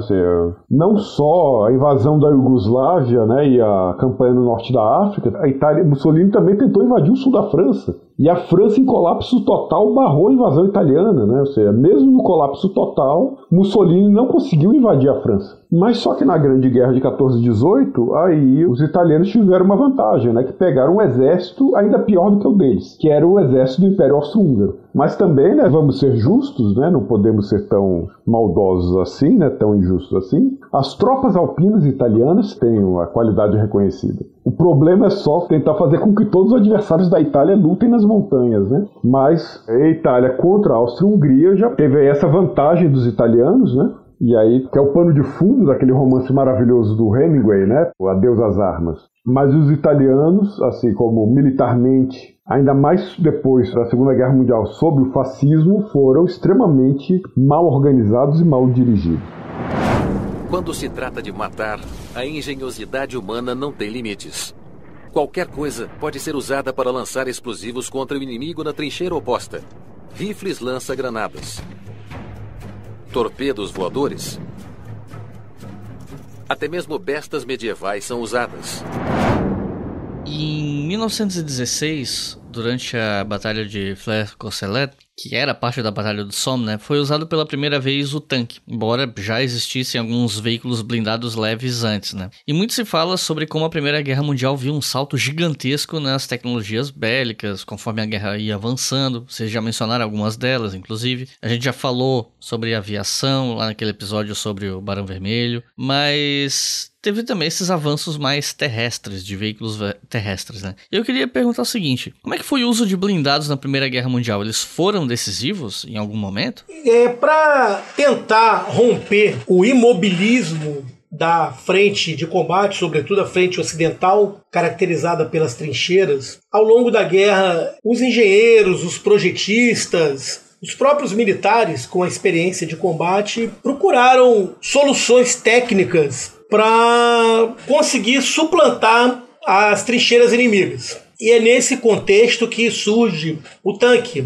Né? Visualizou-se a possibilidade de utilizar tratores agrícolas, tratores com lagartas, com esteira, e que esses tratores fossem adaptados, fossem colocado alguma forma de proteção neles visando aproveitar a capacidade de transposição de terrenos difíceis, de buracos, de lama, de crateras, de fossas, de brechas. Então, inicialmente se pensou o tanque com base nos tratores, até que surgiram os primeiros projetos de tanque, que vão surgir inicialmente, como já foi pontuado, já ali em 16, é uma invenção britânica, né? Depois os alemães também desenvolveram os seus, os franceses desenvolveram os seus modelos, mas ele leva o nome de tanque, é, tanque mesmo, reservatório, no sentido de tentar despistar a espionagem alemã de que uma nova arma estava sendo enviada ao campo de batalha. Existe até no Brasil a nomenclatura utilizada, abrir um parênteses aqui rápido, a nomenclatura utilizada pelo Exército Brasileiro é carro de combate. E tem até uma anedota, tem até algo meio jocoso, fala, ah, tanque é de lavar roupa, tanque, não existe a palavra tanque. Ocorre que o Brasil ele vem de uma tradição militar francesa, da missão militar francesa, que usava o termo char do combate. Então, o termo carro de combate que o Brasil usa até hoje é francês. Mas o termo tanque, tecnicamente, não está errado. Os países anglo-saxões, tanto Estados Unidos quanto Inglaterra, eles usam o Tank Regiment, o regimento de tanques. Só fechando esse parênteses para esclarecer que muita gente às vezes debocha de quem fala tanque. Não, tanque é para lavar roupa. Não, tanque não é para lavar roupa. Tanque é o nome que os britânicos conceberam lá na Grande Guerra para obstruir uma possível espionagem alemã. Um nome verídico e muito apropriado. Essa nova máquina, ela vem para romper o imobilismo da trincheira, ela realmente tem capacidade de passar por cima do arame farpado, de tomar tiro de metralhadora, de baixo calibre, de fuzil e romper as trincheiras. Qual é o problema? Ele era uma máquina muito pouco confiável mecanicamente no início. Eles quebravam mais do que eram efetivos. Davam muitos, muitas panes, muitos problemas de manutenção, o que num primeiro momento se criticou bastante e se levou a não utilizar os tanques em plenitude. Porém, na Batalha de Cambrai, Cambrai melhor dizendo, houve um primeiro emprego maciço do tanque. Tá, nove batalhões do Corpo de Tanques britânico, do Real Corpo de Tanques, totalizando mais de 430 tanques, participaram de uma grande ofensiva e que conduziu a uma vitória decisiva naquele combate. Ocorre que, como nós já pontuamos antes, o tanque foi uma das tantas armas inovadoras e, por que não dizer, de transição. Então, até pela quantidade de tanques existentes, pela enormidade dos exércitos, as frentes extensas por milhares de quilômetros, o tanque não foi uma arma decisiva para o resultado final da guerra. Podemos dizer que ele foi decisivo pontualmente aonde foi empregado, mas foi uma arma que trouxe um legado muito grande no pós-guerra, um legado técnico aonde começaram a ser desenvolvidos novos modelos. E eu chamo a atenção aqui para o modelo francês produzido pela Renault chamado FT-17 que foi o primeiro tanque utilizado pelo Exército Brasileiro mais tarde, em 1921. Só pontuando, esse ano o Exército Brasileiro ele comemora o centenário da introdução dos carros de combate, das forças blindadas. O primeiro tanque que veio para o Brasil foi esse modelo francês e ele tem um legado muito importante, porque olhando para o FT-17, nós vemos uma configuração que está presente nos carros de combate nos tanques modernos do século XXI. Qual seja, um corpo, né, uma superestrutura, um casco, com um motorista à frente e um motor à retaguarda. Para quê? Para proteger o motor do impacto de um tiro de canhão inimigo. Então, o motor à retaguarda ele protege o blindado. Uma torre na qual, com a capacidade de girar 360 graus, na qual está instalado o armamento principal. Na época, metralhadora, depois canhões leves e hoje já canhões de 150 milímetros até em, em, blindados mais evoluídos. Mas essa concepção de engenharia do FT-17 é a mesma que se usa hoje. Então vemos um legado técnico muito importante. E um segundo legado, que é um legado operacional e doutrinário, foi o desenvolvimento no período entre guerras das táticas com uso de blindados. A mais conhecida foi a Blitzkrieg, foi desenvolvida no período entre guerras e muito utilizada pelos alemães, que guardadas as devidas ressalvas, ela é utilizada até os conflitos atuais, utilizando-se maior, as maiores potencialidades do, do tanque, que são a ação de choque, a proteção blindada e a mobilidade, tornando o, o combate blindado algo decisivo no combate terrestre. Então, embora o tanque na Primeira Guerra não foi decisivo em si para resolver a guerra, ele pontualmente foi e conceitualmente ele se estabeleceu e até hoje está presente nos principais exércitos do mundo. É, o Darossi é exatamente no ponto, né? É o tanque, ele tivemos apenas um vislumbre do que poderia ser o tanque na Grande Guerra, né? Ele é desenvolvido mesmo a partir da Segunda. Na verdade, a Blitzkrieg só foi a aplicação prática, né? Se a gente puder botar num livro, podemos indicar um ano específico, né? Vamos indicar o ano de 1935, a publicação de Artur Panzer, Heinz Guderian. Isso é Guderian que Nesse livro ele identifica as potencialidades do tanque e expõe né, aquilo que depois seria Blitzkrieg, né, pelo menos do ponto de vista terrestre. E é interessante também, eu sei, que é o carro de combate, né? Sim, em francês temos o char de combate, mas em alemão ainda tem um acréscimo, né? é blindado, né? Em alemão, Panzerkampfwagen, né? Carro de combate blindado. Agora, o interessante do tanque é que ele jamais, na Primeira Guerra Mundial, aliás, isso vale para qualquer guerra, ele jamais vai dar uma vantagem definitiva. E por quê? Porque a guerra é dinâmica, a vida é dinâmica. Então, se o tanque dava uma vantagem numa batalha no dia X, os ingleses apresentavam lá um novo tanque que pudesse fazer isso e aquilo, no dia seguinte ou na semana seguinte, os alemães já estavam equipados com munição anti-blindagem que já conseguia atravessar a coraça desses tanques. E aí os ingleses tinham que desenvolver novos tanques com novas ou pelo menos tinham que reforçar a blindagem, né? Do, e levava, claro, os alemães a fazer novas munições anti-blindagem mais eficientes, né? É como Mutatis Mutandi, a gente pensa naquele do Guerra nas Estrelas, né? No escudo antimísseis, que seria, em tese, é algo para acabar com o equilíbrio nuclear, mas só que isso nunca vai acontecer. Seja, ao mesmo tempo que se faz uma tecnologia antimíssil, do outro lado, é possível também que se faça um míssil anti-antimíssil, né? Se faz um avião anti-radar e aí você faz um radar anti-avião anti-radar, né? Então, a vida não para, né? O mundo é dinâmico, né? Mas concordo com o Darós, né? O tanque mesmo sobe no pós-guerra com o livro do Guderian, né, que ele vai alcançar a sua plena aplicação, né? Jean Giono, sobrevivente de Verdun e ganhador do Nobel de Literatura, mais tarde escreve: Somos nove num buraco. Nada nos tirará daqui. Mas nós comemos e temos de nos aliviar. O primeiro de nós a sentir a necessidade sai. Ele está lá há dois ou três dias agora, a três metros de nós, morto com a calça abaixada. Evacuamos em papel e jogamos para cima e para fora. Quando não temos mais papel, fazemos nas nossas mochilas. A batalha por Verdun continua. Nós evacuamos nas mãos. A disenteria escorre por nossos dedos. Evacuamos sangue no lugar onde estamos.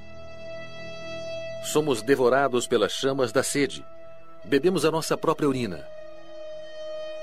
Se continuamos neste campo de batalha, é porque não nos deixam sair. Outra batalha famosa de 1916 foi a Batalha de Verdun. E ao mesmo tempo que essa batalha foi envolta numa narrativa de resiliência, de determinação francesa, se não me falha a memória, é ali que surge aquela famosa expressão não passarão, que depois é usada na Guerra Civil Espanhola, que foi muito usada na internet no Brasil nos últimos anos. Só que por outro lado, ela quase levou o exército francês ao colapso. Então eu queria perguntar para vocês como é que foi essa batalha de Verdun. É, foi uma batalha, como você falou, travada em 1916 e um aspecto a ser considerado importante que ela foi travada quase que simultaneamente com a ofensiva do Somme, que nós já falamos anteriormente, que foi desenvolvida principalmente pelas tropas britânicas. Então, 16 foi um ano onde ocorreram as duas batalhas que provocaram um maior número de mortes, a do Somme e a de Verdun.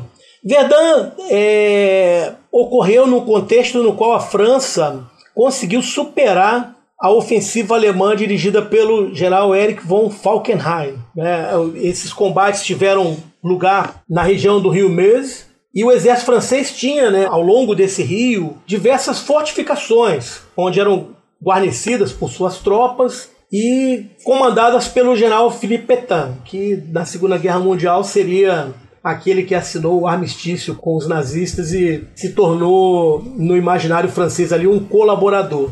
Verdun é considerada uma batalha de resiliência realmente, transformou-se num símbolo da resistência francesa, uma batalha constituída por ataques a fortificações, os alemães atacando as fortificações francesas, capturando algumas, os franceses realizavam contra-ataques, recapturavam outras, de modo que entre fevereiro e dezembro, ou seja, o ano quase todo, né? Foram 11 meses de batalha de 1916. Essa batalha se desenvolveu, ela se tornou um símbolo da resistência francesa, porque os alemães não conseguiram realmente penetrar ali na região do Meuse foram incapazes de derrotar os franceses e sustaram o seu ataque em dezembro. Provocou cerca de 600 mil mortes, um número quase o dobro de feridos, muitos desaparecidos em combate devido à intensidade dos fogos de artilharia, onde os soldados eram literalmente pulverizados, os ossos se misturavam. Tanto é que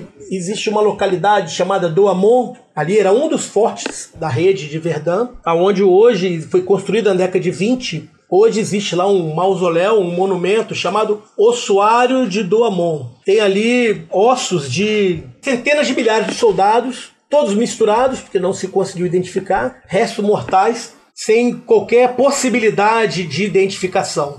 Então, além de se tornar um símbolo da resistência francesa, se tornou também um símbolo da violência que foi, do grau de destruição que foi a Grande Guerra de 14 e 18. Representou aí o horror da guerra moderna, novamente falando ao lado do Somme, e foi aí cunhada a expressão, pelo menos em plano europeu, não passarão. Depois vem na Guerra Civil Espanhola. Aqui só abre um parêntese que durante a Guerra do Paraguai, na Batalha de Tuiuti, em 1866, o comandante da artilharia brasileira, o Emílio Luiz Malé, que era um francês, na verdade, ele construiu um fosso à frente dos canhões brasileiros, numa frente onde se vislumbrava o ataque da cavalaria paraguaia, e na ocasião o Malé, ele proferiu ali também uma frase muito semelhante. Ele diz assim: "Eles que venham por aqui não passam, por aqui não passarão". Então realmente é uma controvérsia, né? Foi 1866 ou se foi aqui 1916. Mas o contexto é o mesmo, tanto da resistência na Batalha de Tuiuti quanto aqui e também na Guerra Civil Espanhola. Como a gente já tinha desenvolvido antes, a questão da tática da usura levou esse, a esse auge aí, a esse paroxismo que foi Verdun. Não havia assim, nenhum modo né, de atacar que não fosse frontal, e é claro, nas trincheiras a vantagem, né? Tá aí o Daros que não me deixa mentir, a vantagem sempre é da defesa, né? E numa guerra de trincheiras, a vantagem da defesa se multiplica exponencialmente. Então daí todo esse show de horrores da trincheira, que aí também a gente só pensa nessa recriação do horror, aí a vantagem da ficção, né? Da ficção tanto literária quanto da ficção cinematográfica, né? Elas conseguem nos dar uma ideia aproximada desse horror. Que a gente pega aquele filme do Stanley Kubrick, Glória Feita de Sangue, né? O drama do oficial de ter que mandar seus homens para a morte certa. Você sabe que eles não vão morrer e aí os que se recusam aí porque sabem que vão morrer, eles ainda têm que ser fuzilados por, por desobediência, né? Ou seja, vou ser fuzilado porque eu não quero morrer. Que absurdo é esse, né? Mas é a lógica que se impõe na guerra. Um dos livros que eu cito aqui, que é um livro de contos, Homens em Guerra, do Andrés Latsko, né? Ele, um dos contos dele, o, o cara traumatizado de guerra, ele volta enxergando que a guerra, ou seja, que a culpa né, dos homens mortos e mutilados na guerra muito mais do que dos governos e dos generais, a culpa era das mulheres. Porque se as mulheres não quisessem que seus maridos fossem para a guerra, elas teriam fincado o pé e nenhum homem teria ido para a guerra. Se as mulheres deixaram os maridos irem para a guerra, então a culpa era das mulheres, né? E daí a indignação do cara, o desespero, tudo, né? Quando a gente pensa no Somme, no, em Verdun, a gente só consegue pensar nisso, né? O horror, né? Ou seja, aquilo que habita o coração das trevas, né? O verdadeiro horror.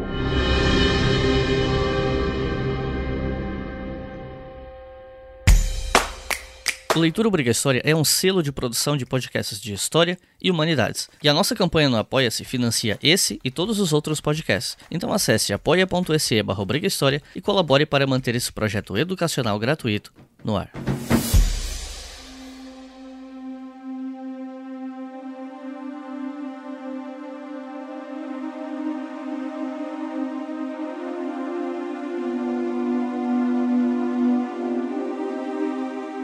E o que, que a gente pode falar do fronte oriental antes da Revolução Russa? A gente já falou sobre a Batalha de Tannenberg e tal, mas uh, qual era o, o, estado do exército russo, não apenas em 1914, mas nesses anos que se seguiram até a Revolução? O desenvolvimento da Grande Guerra na frente oriental, ele é pelo menos aqui para nós, né, ele é bem menos conhecido do que a guerra de trincheiras da frente ocidental. Ele não se inscreve no, no imaginário, existe uma dificuldade, até uma intangibilidade de compreender o que, que ocorreu no fronte oriental. No entanto, eu reputo que o desenvolvimento das operações ali foi tão importante para a condução da guerra, para o desenrolar dos acontecimentos, do que ocorreu no Ocidente. Havia um exército russo extremamente numeroso, mas extremamente pouco tecnológico. Era um exército baseado em muitos homens, mas mal treinado e, pior ainda, liderado. A liderança dos oficiais, dos sargentos, dos graduados russos, ela era bastante deficiente. Como também o foram os líderes ocidentais. Não é aqui uma crítica ao exército russo, e comparando com algo muito positivo no Ocidente, que, como nós falamos aqui, o caso francês é bem paradigmático de uma gestão de liderança deficiente. Mas o exército russo, numeroso, grande, ele invade a Prússia Oriental, né, consegue subjugar ali um exército também mal gerido, mal comandado, que era o exército austro-húngaro. Mas ainda em 1914, como já foi até citado pelo Delmo, na Batalha de Tannenberg, os alemães conseguem deter esse avanço, esse rolo compressor russo. É uma batalha, essa sim, conclusiva, não inconclusiva, uma vitória muito clara para os alemães que conseguem aprisionar mais de 90 mil soldados russos. Né? Então é, a gente vê essa pausa no avanço russo ali na Prússia Oriental. Na Galícia, também atuando contra tropas austro-húngaros em maior quantidade, os russos eles conseguem derrotar os austro-húngaros, conseguem algumas vitórias interessantes, e a partir de 1916, é, o exército russo lança uma série de ofensivas na frente oriental que levaram o nome do seu comandante, né, chamada Ofensivas Brusilov. Muito bem sucedidas, uma guerra comparada com a frente ocidental, uma guerra de relativo movimento, mas que com a situação política na Rússia, com a evolução das revoluções que terminam com a Revolução de Outubro de 17, o exército russo ele vai se retirar da guerra na frente oriental e isso faz com que a Alemanha tenha uma esperança. Agora temos menos o inimigo. Só que ato contínuo do outro lado do mundo, os Estados Unidos entram na guerra e vão trazer um problemão para o Kaiser, né, para a Alemanha. Mas com relação à frente oriental, a gente pode resumidamente situar nesses eventos, né? A invasão da Prússia Oriental, a Batalha de Tannenberg, as campanhas da Galícia e as ofensivas Brusilov, que acabam sendo interrompidas com a Revolução de 17. É, a gente tem, é, além disso, né, tem outros detalhes também interessantes, que é claro, né, quando a gente pensa nos problemas dos exércitos ocidentais, né, vem a cabeça Joffre, ele adorava punir né, o mensageiro pela má notícia, né? Mas o caso do exército russo era muito pior. Tanto que quando o grão-duque Nicolas assumiu o comando né, do Ministério da Guerra, a primeira reunião dele foi extremamente dramática. Né? Ele, a, a primeira reunião dele com o generalato, ele falou: Senhores, a situação agora é séria, então por favor parem de roubar. Isso aí dá o tom de desespero, né? Porque de fato era o seu general Shunkomilov, né, que foi fuzilado em 1915 pelo conjunto da obra, eu sou contra a pena de morte, né, em qualquer caso, mas no caso do Shunkomilov eu quase aceito, né, eu quase que vejo né, que ele foi merecido, né, eu quase concedo isso. O Shunkomilov, ele, tudo que não deveria ter sido feito, ele fez, né? Tanto que quando isso veio à tona, quando o conjunto da obra veio à tona, tanto que ele roubava, tanto que ele, ele pegava os oficiais competentes, zelosos do serviço, transferia para a Sibéria e só promovia os puxa-sacos e, e por aí vai, né? Era aquela gestão temerária mas já o Grão-Duque Nicolas viu a situação já terrível. E depois, quando ele foi substituído pelo irmão dele, né, o czar Nicolau, a coisa já estava pior ainda. Ou seja, que Nicolau era um péssimo governante, era um péssimo autocrata, e como comandante militar era muito pior. Quando Nicolau assume o comando do exército e deixa a esposa né, à frente do governo, também a situação russa, que já era terrível, só piora ainda mais, né? ainda mais que a czarina ela tomava as decisões, ela demitia ministros ou indicava ministros a partir do conselho do monge louco Rasputin. Né? Então isso fazia com que não só a administração pública russa fosse um caos, como ainda pior, a imagem da administração pública fosse ainda pior. Tanto que para melhorar a imagem da administração pública, os primos de Nicolau ainda tentaram matar Rasputin, né? E Rasputin era difícil de morrer, né? Ou seja, envenenaram ele não morreu, atiraram nele não morreu e finalmente afogaram ele no rio Volga, né? Aí que ele morreu.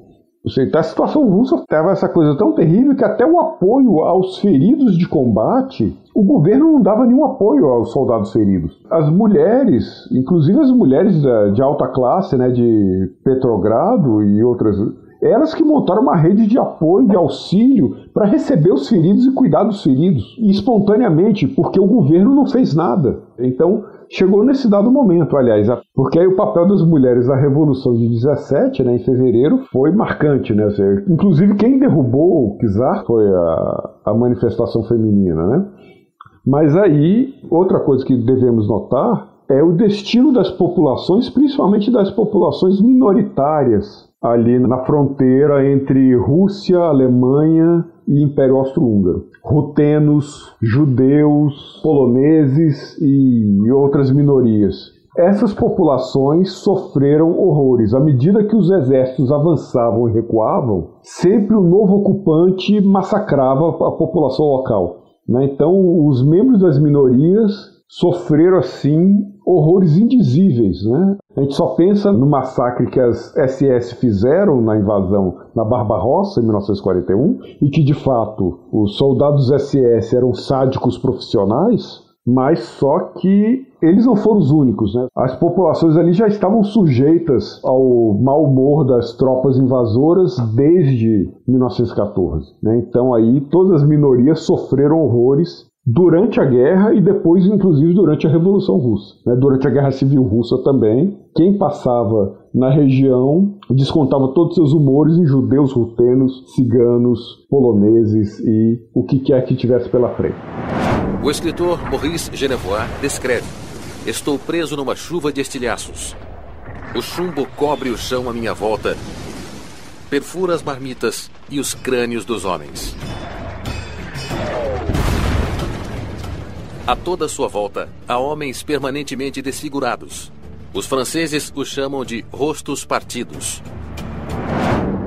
Em 1917 nós tivemos a ofensiva de Passchendaele, que fez parte da terceira batalha de Ypres. E originalmente eu ia perguntar só como é que foi essa batalha e deixar em aberto, mas levando em consideração que Passchendaele foi muito parecida em vários aspectos com outras carnificinas da Primeira Guerra, como algumas que a gente já mencionou aqui, né, como Batalha de Somme, Verdun, eu queria perguntar por que, que, essa batalha entrou no imaginário coletivo sobre a Primeira Guerra, de ser representada na indústria cultural, etc? O que, que ela teve de diferente? Foi alguma coisa na batalha em si?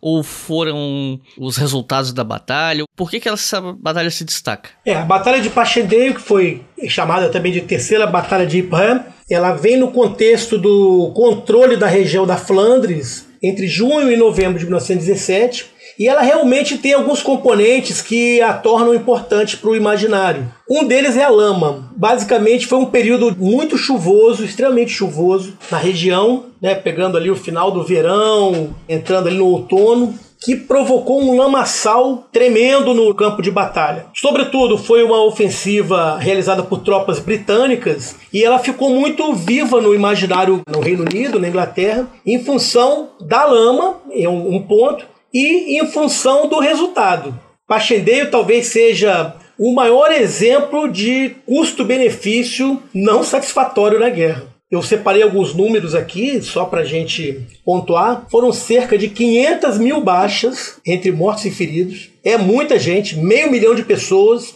E no final, os ingleses tiveram um ganho de 8 quilômetros de terreno. Então é só fazer uma conta de terreno sobre número de baixas para nós vermos o número de mortes e feridos por quilômetro quadrado. A enormidade disso que representou também, no imaginário, sobretudo, a inutilidade desse tipo de guerra, de trincheira desse tipo de guerra imóvel, estático e de usura, de desgaste, aonde se produzia mortes em série, desgastava-se muito, sem que isso produzisse qualquer resultado tático ou estratégico.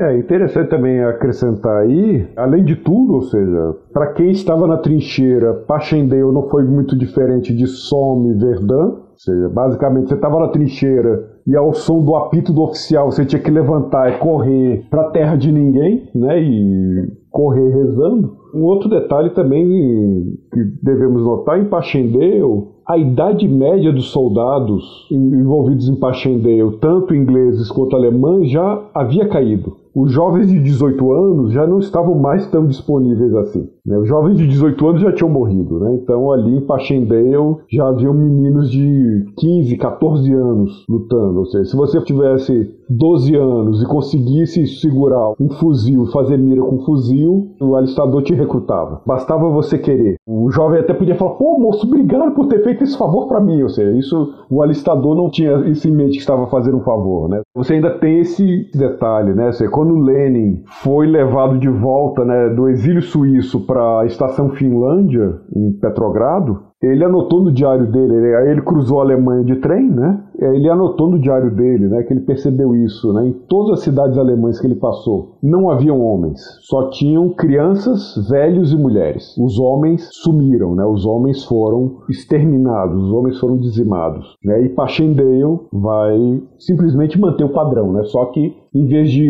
matar homens, né, Passchendaele matou um garoto. O cabo Tanti escreve nós lemos as cartas dos prisioneiros hunos. São iguais às nossas. Miséria, desespero, a estupidez monstruosa de todas essas coisas. Aqueles infelizes, os hunos, são iguais a nós. Eles são como nós e para todos nós o sofrimento é o mesmo. E ainda em 1917 nós tivemos a entrada dos Estados Unidos na guerra. Eu queria saber como é que os Estados Unidos entraram, por que eles entraram na guerra em 1917 e queria saber se eles tiveram uma participação decisiva ou se foi uma coisa um pouco mais modesta, porque era uma guerra que já estava acontecendo há muito tempo, enfim. Como é que foi a entrada dos Estados Unidos na guerra? É, inicialmente os Estados Unidos se posicionaram de modo neutro com a eclosão da guerra na Europa.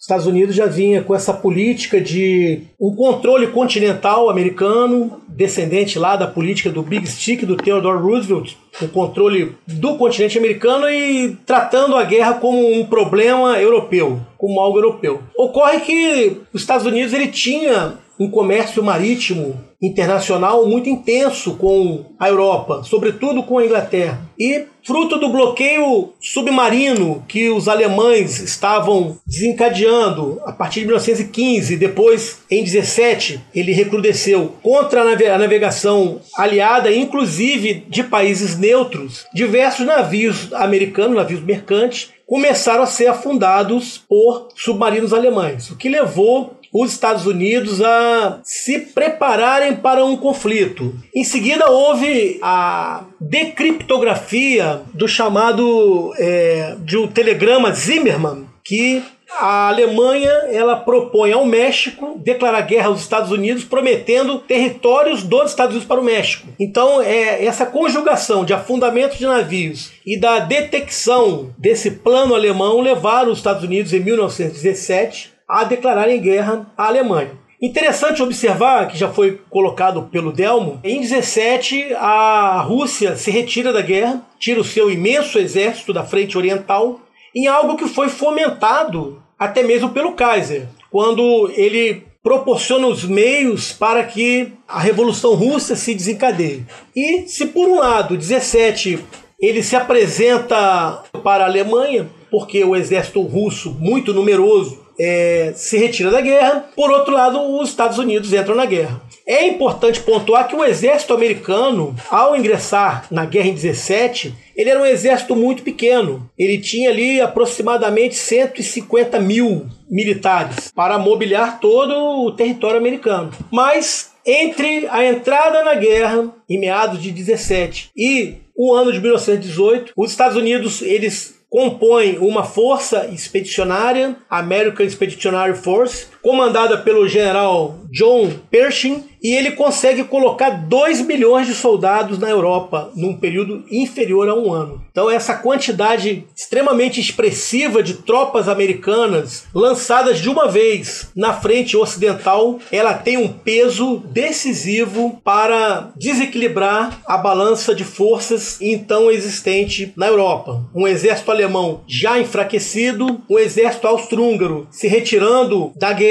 e chegam de repente 2 milhões de soldados para reforçar o seu inimigo. Os americanos eles participam da ofensiva do Meuse-Argonne e da Batalha do Aisne com resultados bastante satisfatórios. Não só tropas do exército, mas também tropas do Corpo de Fuzileiros Navais americano, United States Marine Corps, atuam na Europa em 1918. E na nossa leitura e pela historiografia a gente percebe que realmente a entrada dos Estados Unidos teve um peso muito grande para abreviar o final da guerra ainda no ano 18.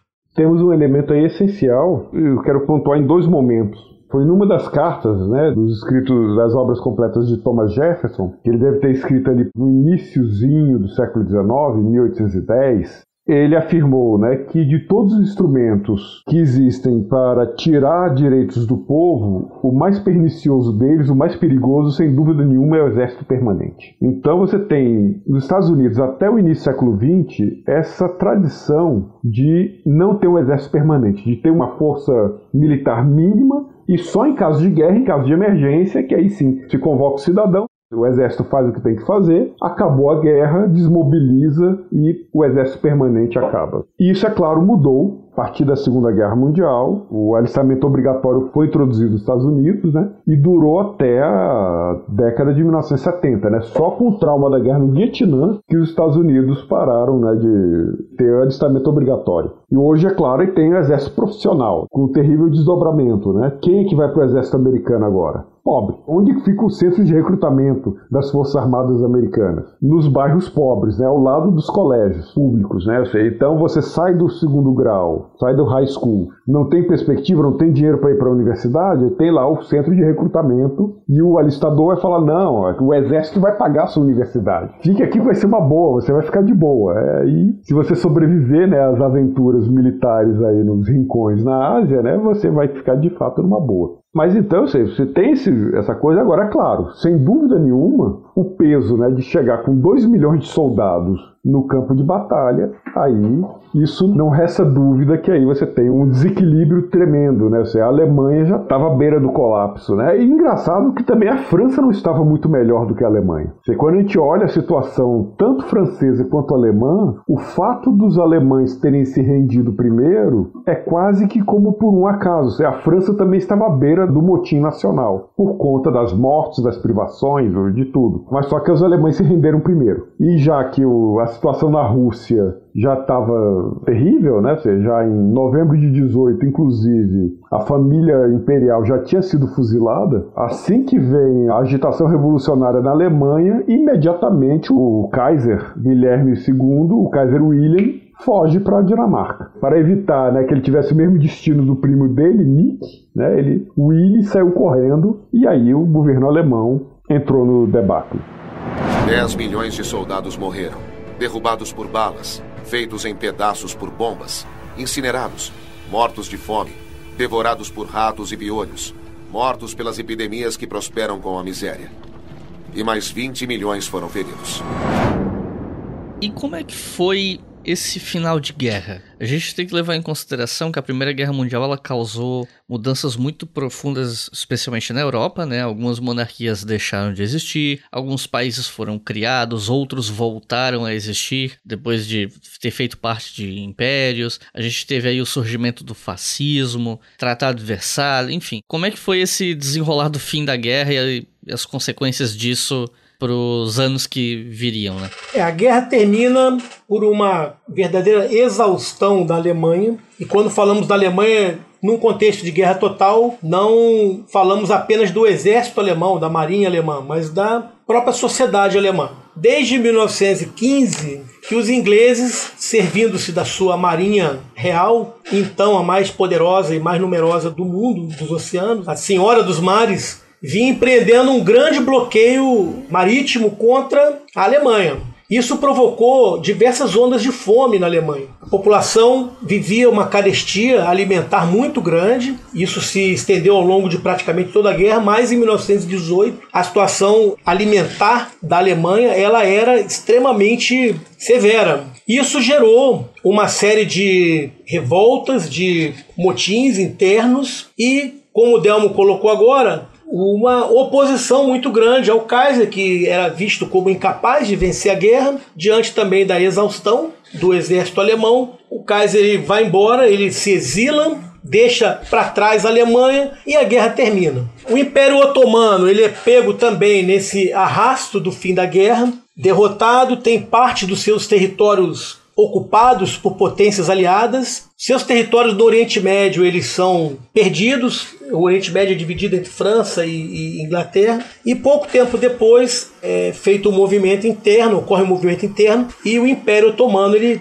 é encerrado e surge ali a Turquia sob a direção do Mustafa Kemal, que foi o vencedor de Galípoli. A guerra ela assinala o fim de quatro impérios. O Império Russo deixa de existir em 17, o Império Alemão, que deixa de existir aqui em, em 18, o Império Otomano também, fim da guerra, e o Império Austro-Húngaro. Então, esses quatro grandes impérios e importantes impérios eles deixam de um dia para o outro de existirem, o que gera uma nova configuração de poder e geopolítica na Europa. E por que não dizer extra-Europa? E nós vemos que essa configuração, essas consequências, esses efeitos da Primeira Guerra Mundial, da Grande Guerra, eles provocam é, repercussões até os dias de hoje. Por exemplo, a própria situação de fronteiras na Europa foi bastante alterada. Lógico que com a Segunda Guerra Mundial, que ocorre ali duas décadas depois, ela é novamente modificada, mas muito do que ocorreu na Primeira Guerra perpetuou no tempo. Problemas que temos no Oriente Médio até hoje são decorrentes do acordo Sykes-Picot, feito entre França e Inglaterra, que dividiram o Oriente Médio em dois, o protetorado inglês e áreas de domínio francês, que até hoje gera os seus efeitos de instabilidade na região. O Tratado de Versailles, como foi colocado, ele põe fim à guerra, no entanto, ele não elimina as tensões ocorridas na medida em que se coloca, como o Delmo falou no início desse nosso, desse nosso programa, coloca todo o peso acusatório em cima da Alemanha. A Alemanha é quem provocou a guerra. Os demais países não, foi a Alemanha que provocou. E buscam as nações vitoriosas uma reparação em cima da Alemanha, provocando uma crise econômica e social sem precedentes na Alemanha na década de 20 e na década de 30, o que vai abrir espaço para o surgimento de regimes, de movimentos de cunho fascista na Itália e nazista na Alemanha. Então vemos que é uma, um desdobramento da forma como foi encaminhada a paz, o armistício após a Primeira Guerra Mundial. É criada também a Liga das Nações, uma tentativa, um sonho do Woodrow Wilson, né, o presidente dos Estados Unidos, numa tentativa de criar um organismo de segurança internacional para tentar impedir que uma tragédia como a Grande Guerra se repetisse. Mas a história nos mostrou que a Liga das Nações ela não conseguiu cumprir com a finalidade para a qual foi proposta e não conseguiu impedir o surgimento de uma guerra muito mais mortífera e destrutiva que foi a Segunda Guerra Mundial. Percebe-se também é, a ascensão dos Estados Unidos como uma potência de nível mundial também, embora na Segunda Guerra Mundial os Estados Unidos também optam inicialmente por um isolacionismo, não se envolver com as questões da guerra que surgiu, somente vão se envolver diretamente a partir do Land-Lease, com fornecimento de materiais para os ingleses e os soviéticos, sobretudo, e diretamente após o ataque japonês a Pearl Harbor em 1941, quando os norte-americanos é, veem os seus interesses geopolíticos diretamente ameaçados pelo Japão. Então nós vemos que as consequências da Primeira Guerra Mundial elas são extremamente duradouras no tempo. Nós vivemos hoje muitas coisas que são fruto de acontecimentos ocorridos há 100 anos atrás e das decisões que foram tomadas no processo de finalização da guerra. Essa afirmação final do Darós é perfeita, né? Em 1924, o escritor alemão Thomas Mann publicou o livro A Montanha Mágica, né? um clássico que eu recomendo que todos os nossos ouvintes leiam.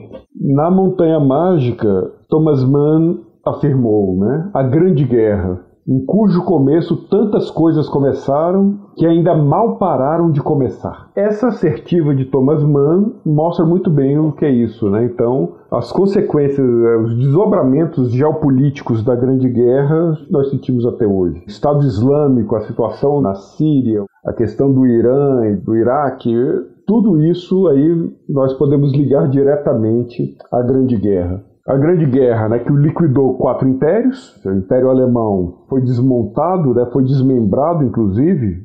Os franceses insistiram na recriação da Polônia, né, a Polônia que não existia desde o século XVIII, mas insistiram na recriação da Polônia muito, por, muito menos por amor aos poloneses e muito mais por ódio aos alemães. E aí também a Alemanha né, foi obrigada a desmilitarizar a Renânia e teve toda a série de imposições né, que vieram de Versalhes muito apropriadamente, né, os alemães chamavam o Tratado de Versalhes de Diktat zum Versalhes, né, de, da imposição de Versalhes, muito apropriadamente falaram que, assim como teve a guerra para acabar com todas as guerras, a paz de Versalhes era a paz para acabar com toda a paz. Né? Então, Versalhes abriu caminho né, para a Segunda Grande Guerra, 20 anos depois, sem dúvida nenhuma. Então a Alemanha foi punida de todas as formas, o Império Otomano se dissolveu e seu butim foi repartido entre França e Inglaterra, o Império Russo também ele chegou ao seu fim com a Revolução e o Império Austro-Húngaro. Inclusive isso já era intenção né, de russos, franceses e sérvios antes de 1914, né? Era pegar ali o Império Austro-Húngaro e dividi-lo, ou seja, a Grande Sérvia sonhada lá por Belgrado, a Grande Sérvia tinha áreas inteiras que eram do Império Austro-Húngaro. Quer dizer, não eram mais do Império Austro-Húngaro, né? só que os austro-húngaros não sabiam disso. Só descobriram isso após a Grande Guerra. Então a Grande Guerra acabou, né, redesenhou as fronteiras da Europa, abriu caminho para a Revolução Russa, né, veio o perigo vermelho, né, que inclusive Inglaterra, França, Estados Unidos mandaram tropas expedicionárias para lutar na Rússia ao lado do Exército Branco durante a Guerra Civil. E a Guerra Civil Russa também não foi bonito de se ver. Não foi só Exército Branco contra Exército Vermelho, né? Você ainda havia o Exército Negro anarquista e o Exército Verde camponês em luta. E depois, é, a Liga das Nações, ela foi um fracasso para evitar a nova guerra mundial, aliás, foi um fracasso até para evitar Japão e Itália de exercitarem seus papéis de potência, atacando países mais fracos, mas a Liga das Nações ainda tentou de alguma forma fazer um cordão sanitário em torno da Rússia para conter o perigo vermelho. E é claro, na Itália e na Alemanha, como é que esse perigo vermelho foi contido? Foi contido com o fascismo. O fascismo nada mais é do que uma economia capitalista em crise, nada mais é do que o capital em perigo e aí o governo de extrema direita para salvar o grande capital. Né? Então, Versalhes abre caminho para o nazismo, mas a Revolução Russa também abriu caminho para o nazismo à medida que grandes banqueiros e grandes industriais alemães financiaram o Partido Nazista. E também na Itália, o avanço da classe operária, né, o avanço da classe trabalhadora na Itália foi barrado aí com a marcha dos camisas pretas, que é até engraçado. Quem que usava camisa preta antes? eram os anarquistas, né? E aí Mussolini, né, com seu partido fascista, né, com o facho, eles se apropriam da cor preta, né, se apropriam da camisa preta. Antes anarquista e aí passa a virar um símbolo fascista. Né? Então daí nós sentimos todos esses efeitos até hoje.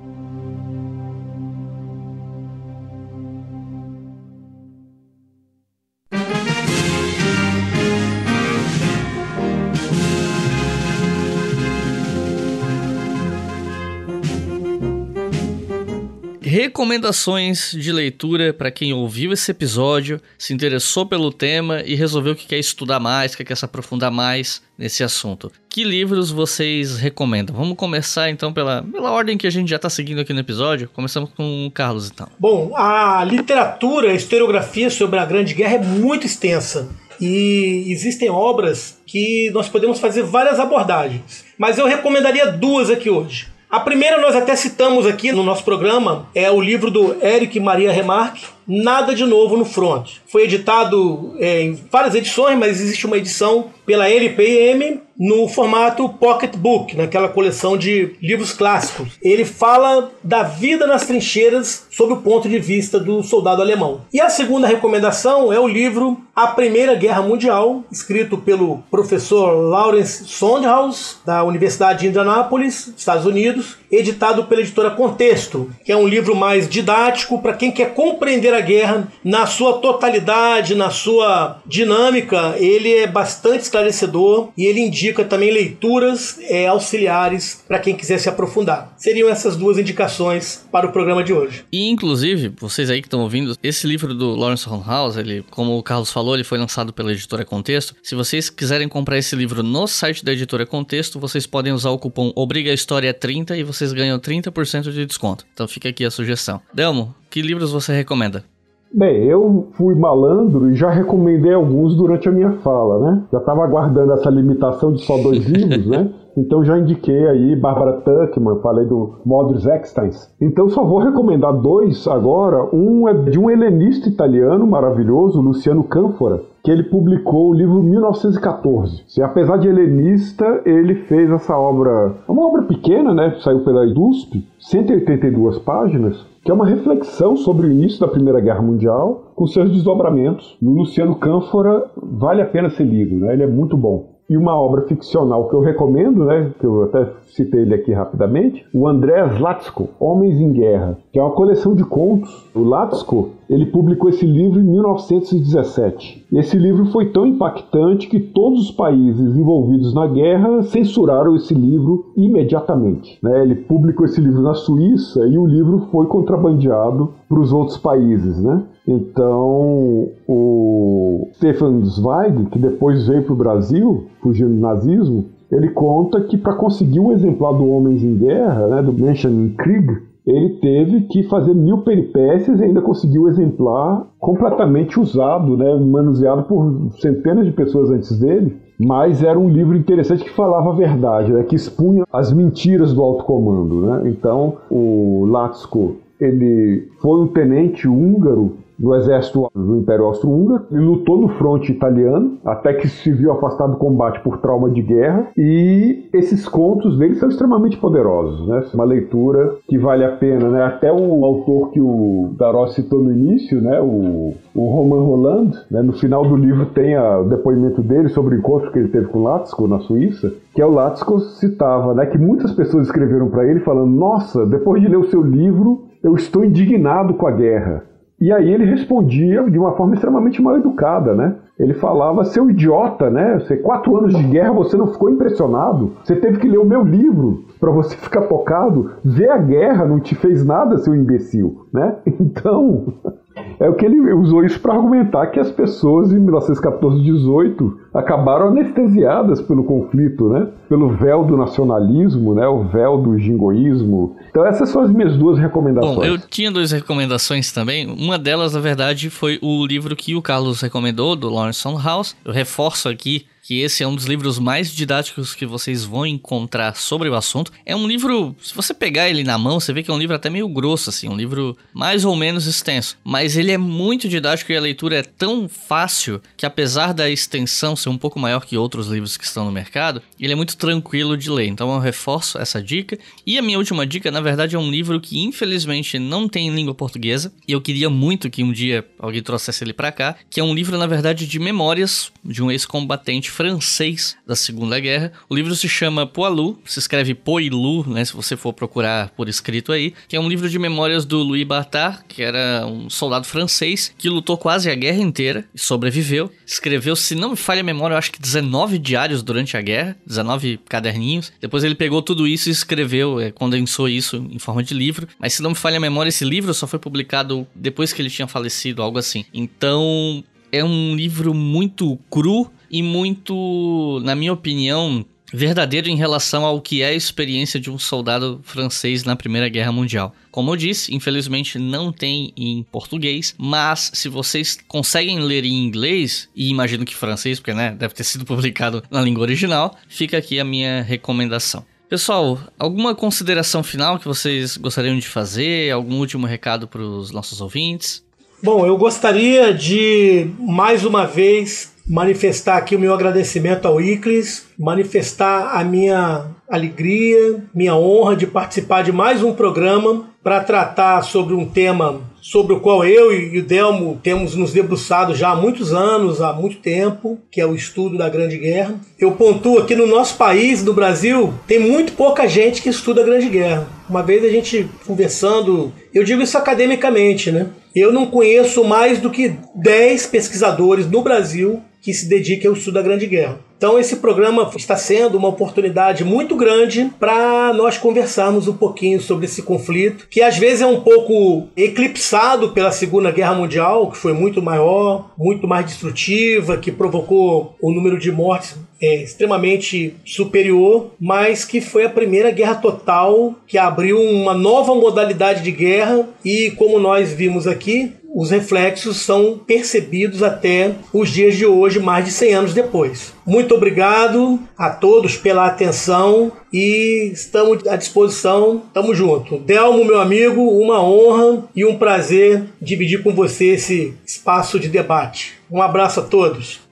Bem, em primeiro lugar, né, agradecer né, pelo, pelo convite de mais um programa aqui do Leitura Obriga a História. Sempre foi um grande prazer da primeira vez, agora outro grande prazer, né, e sempre, e aqui é o reforço, né, que eu sempre estou disponível né, para novos convites. E também um grande prazer aqui reencontrar o meu amigo Daros. É uma grande satisfação gente discutir aqui um assunto que nos é muito caro, e deixar a exortação aqui, principalmente para os nossos ouvintes aí que estão na graduação em História e Relações Internacionais, em Ciência Política e querem se enveredar pelo estudo da guerra, vejam bem aí a bola quicando, né? Ou seja, somos pouquíssimos pesquisadores desse país sobre a Primeira Guerra Mundial. Né? Então daí vocês têm aí um campo olha aí um, uma chance aí legal, né?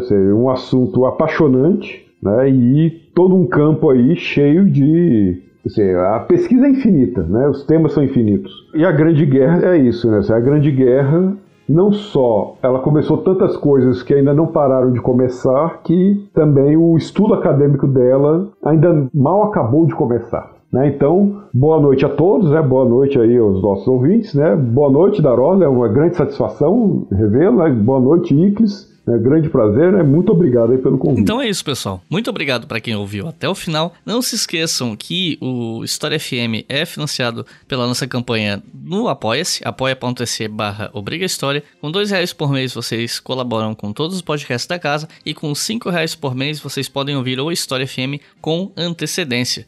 Então é isso. Muito obrigado e até a próxima.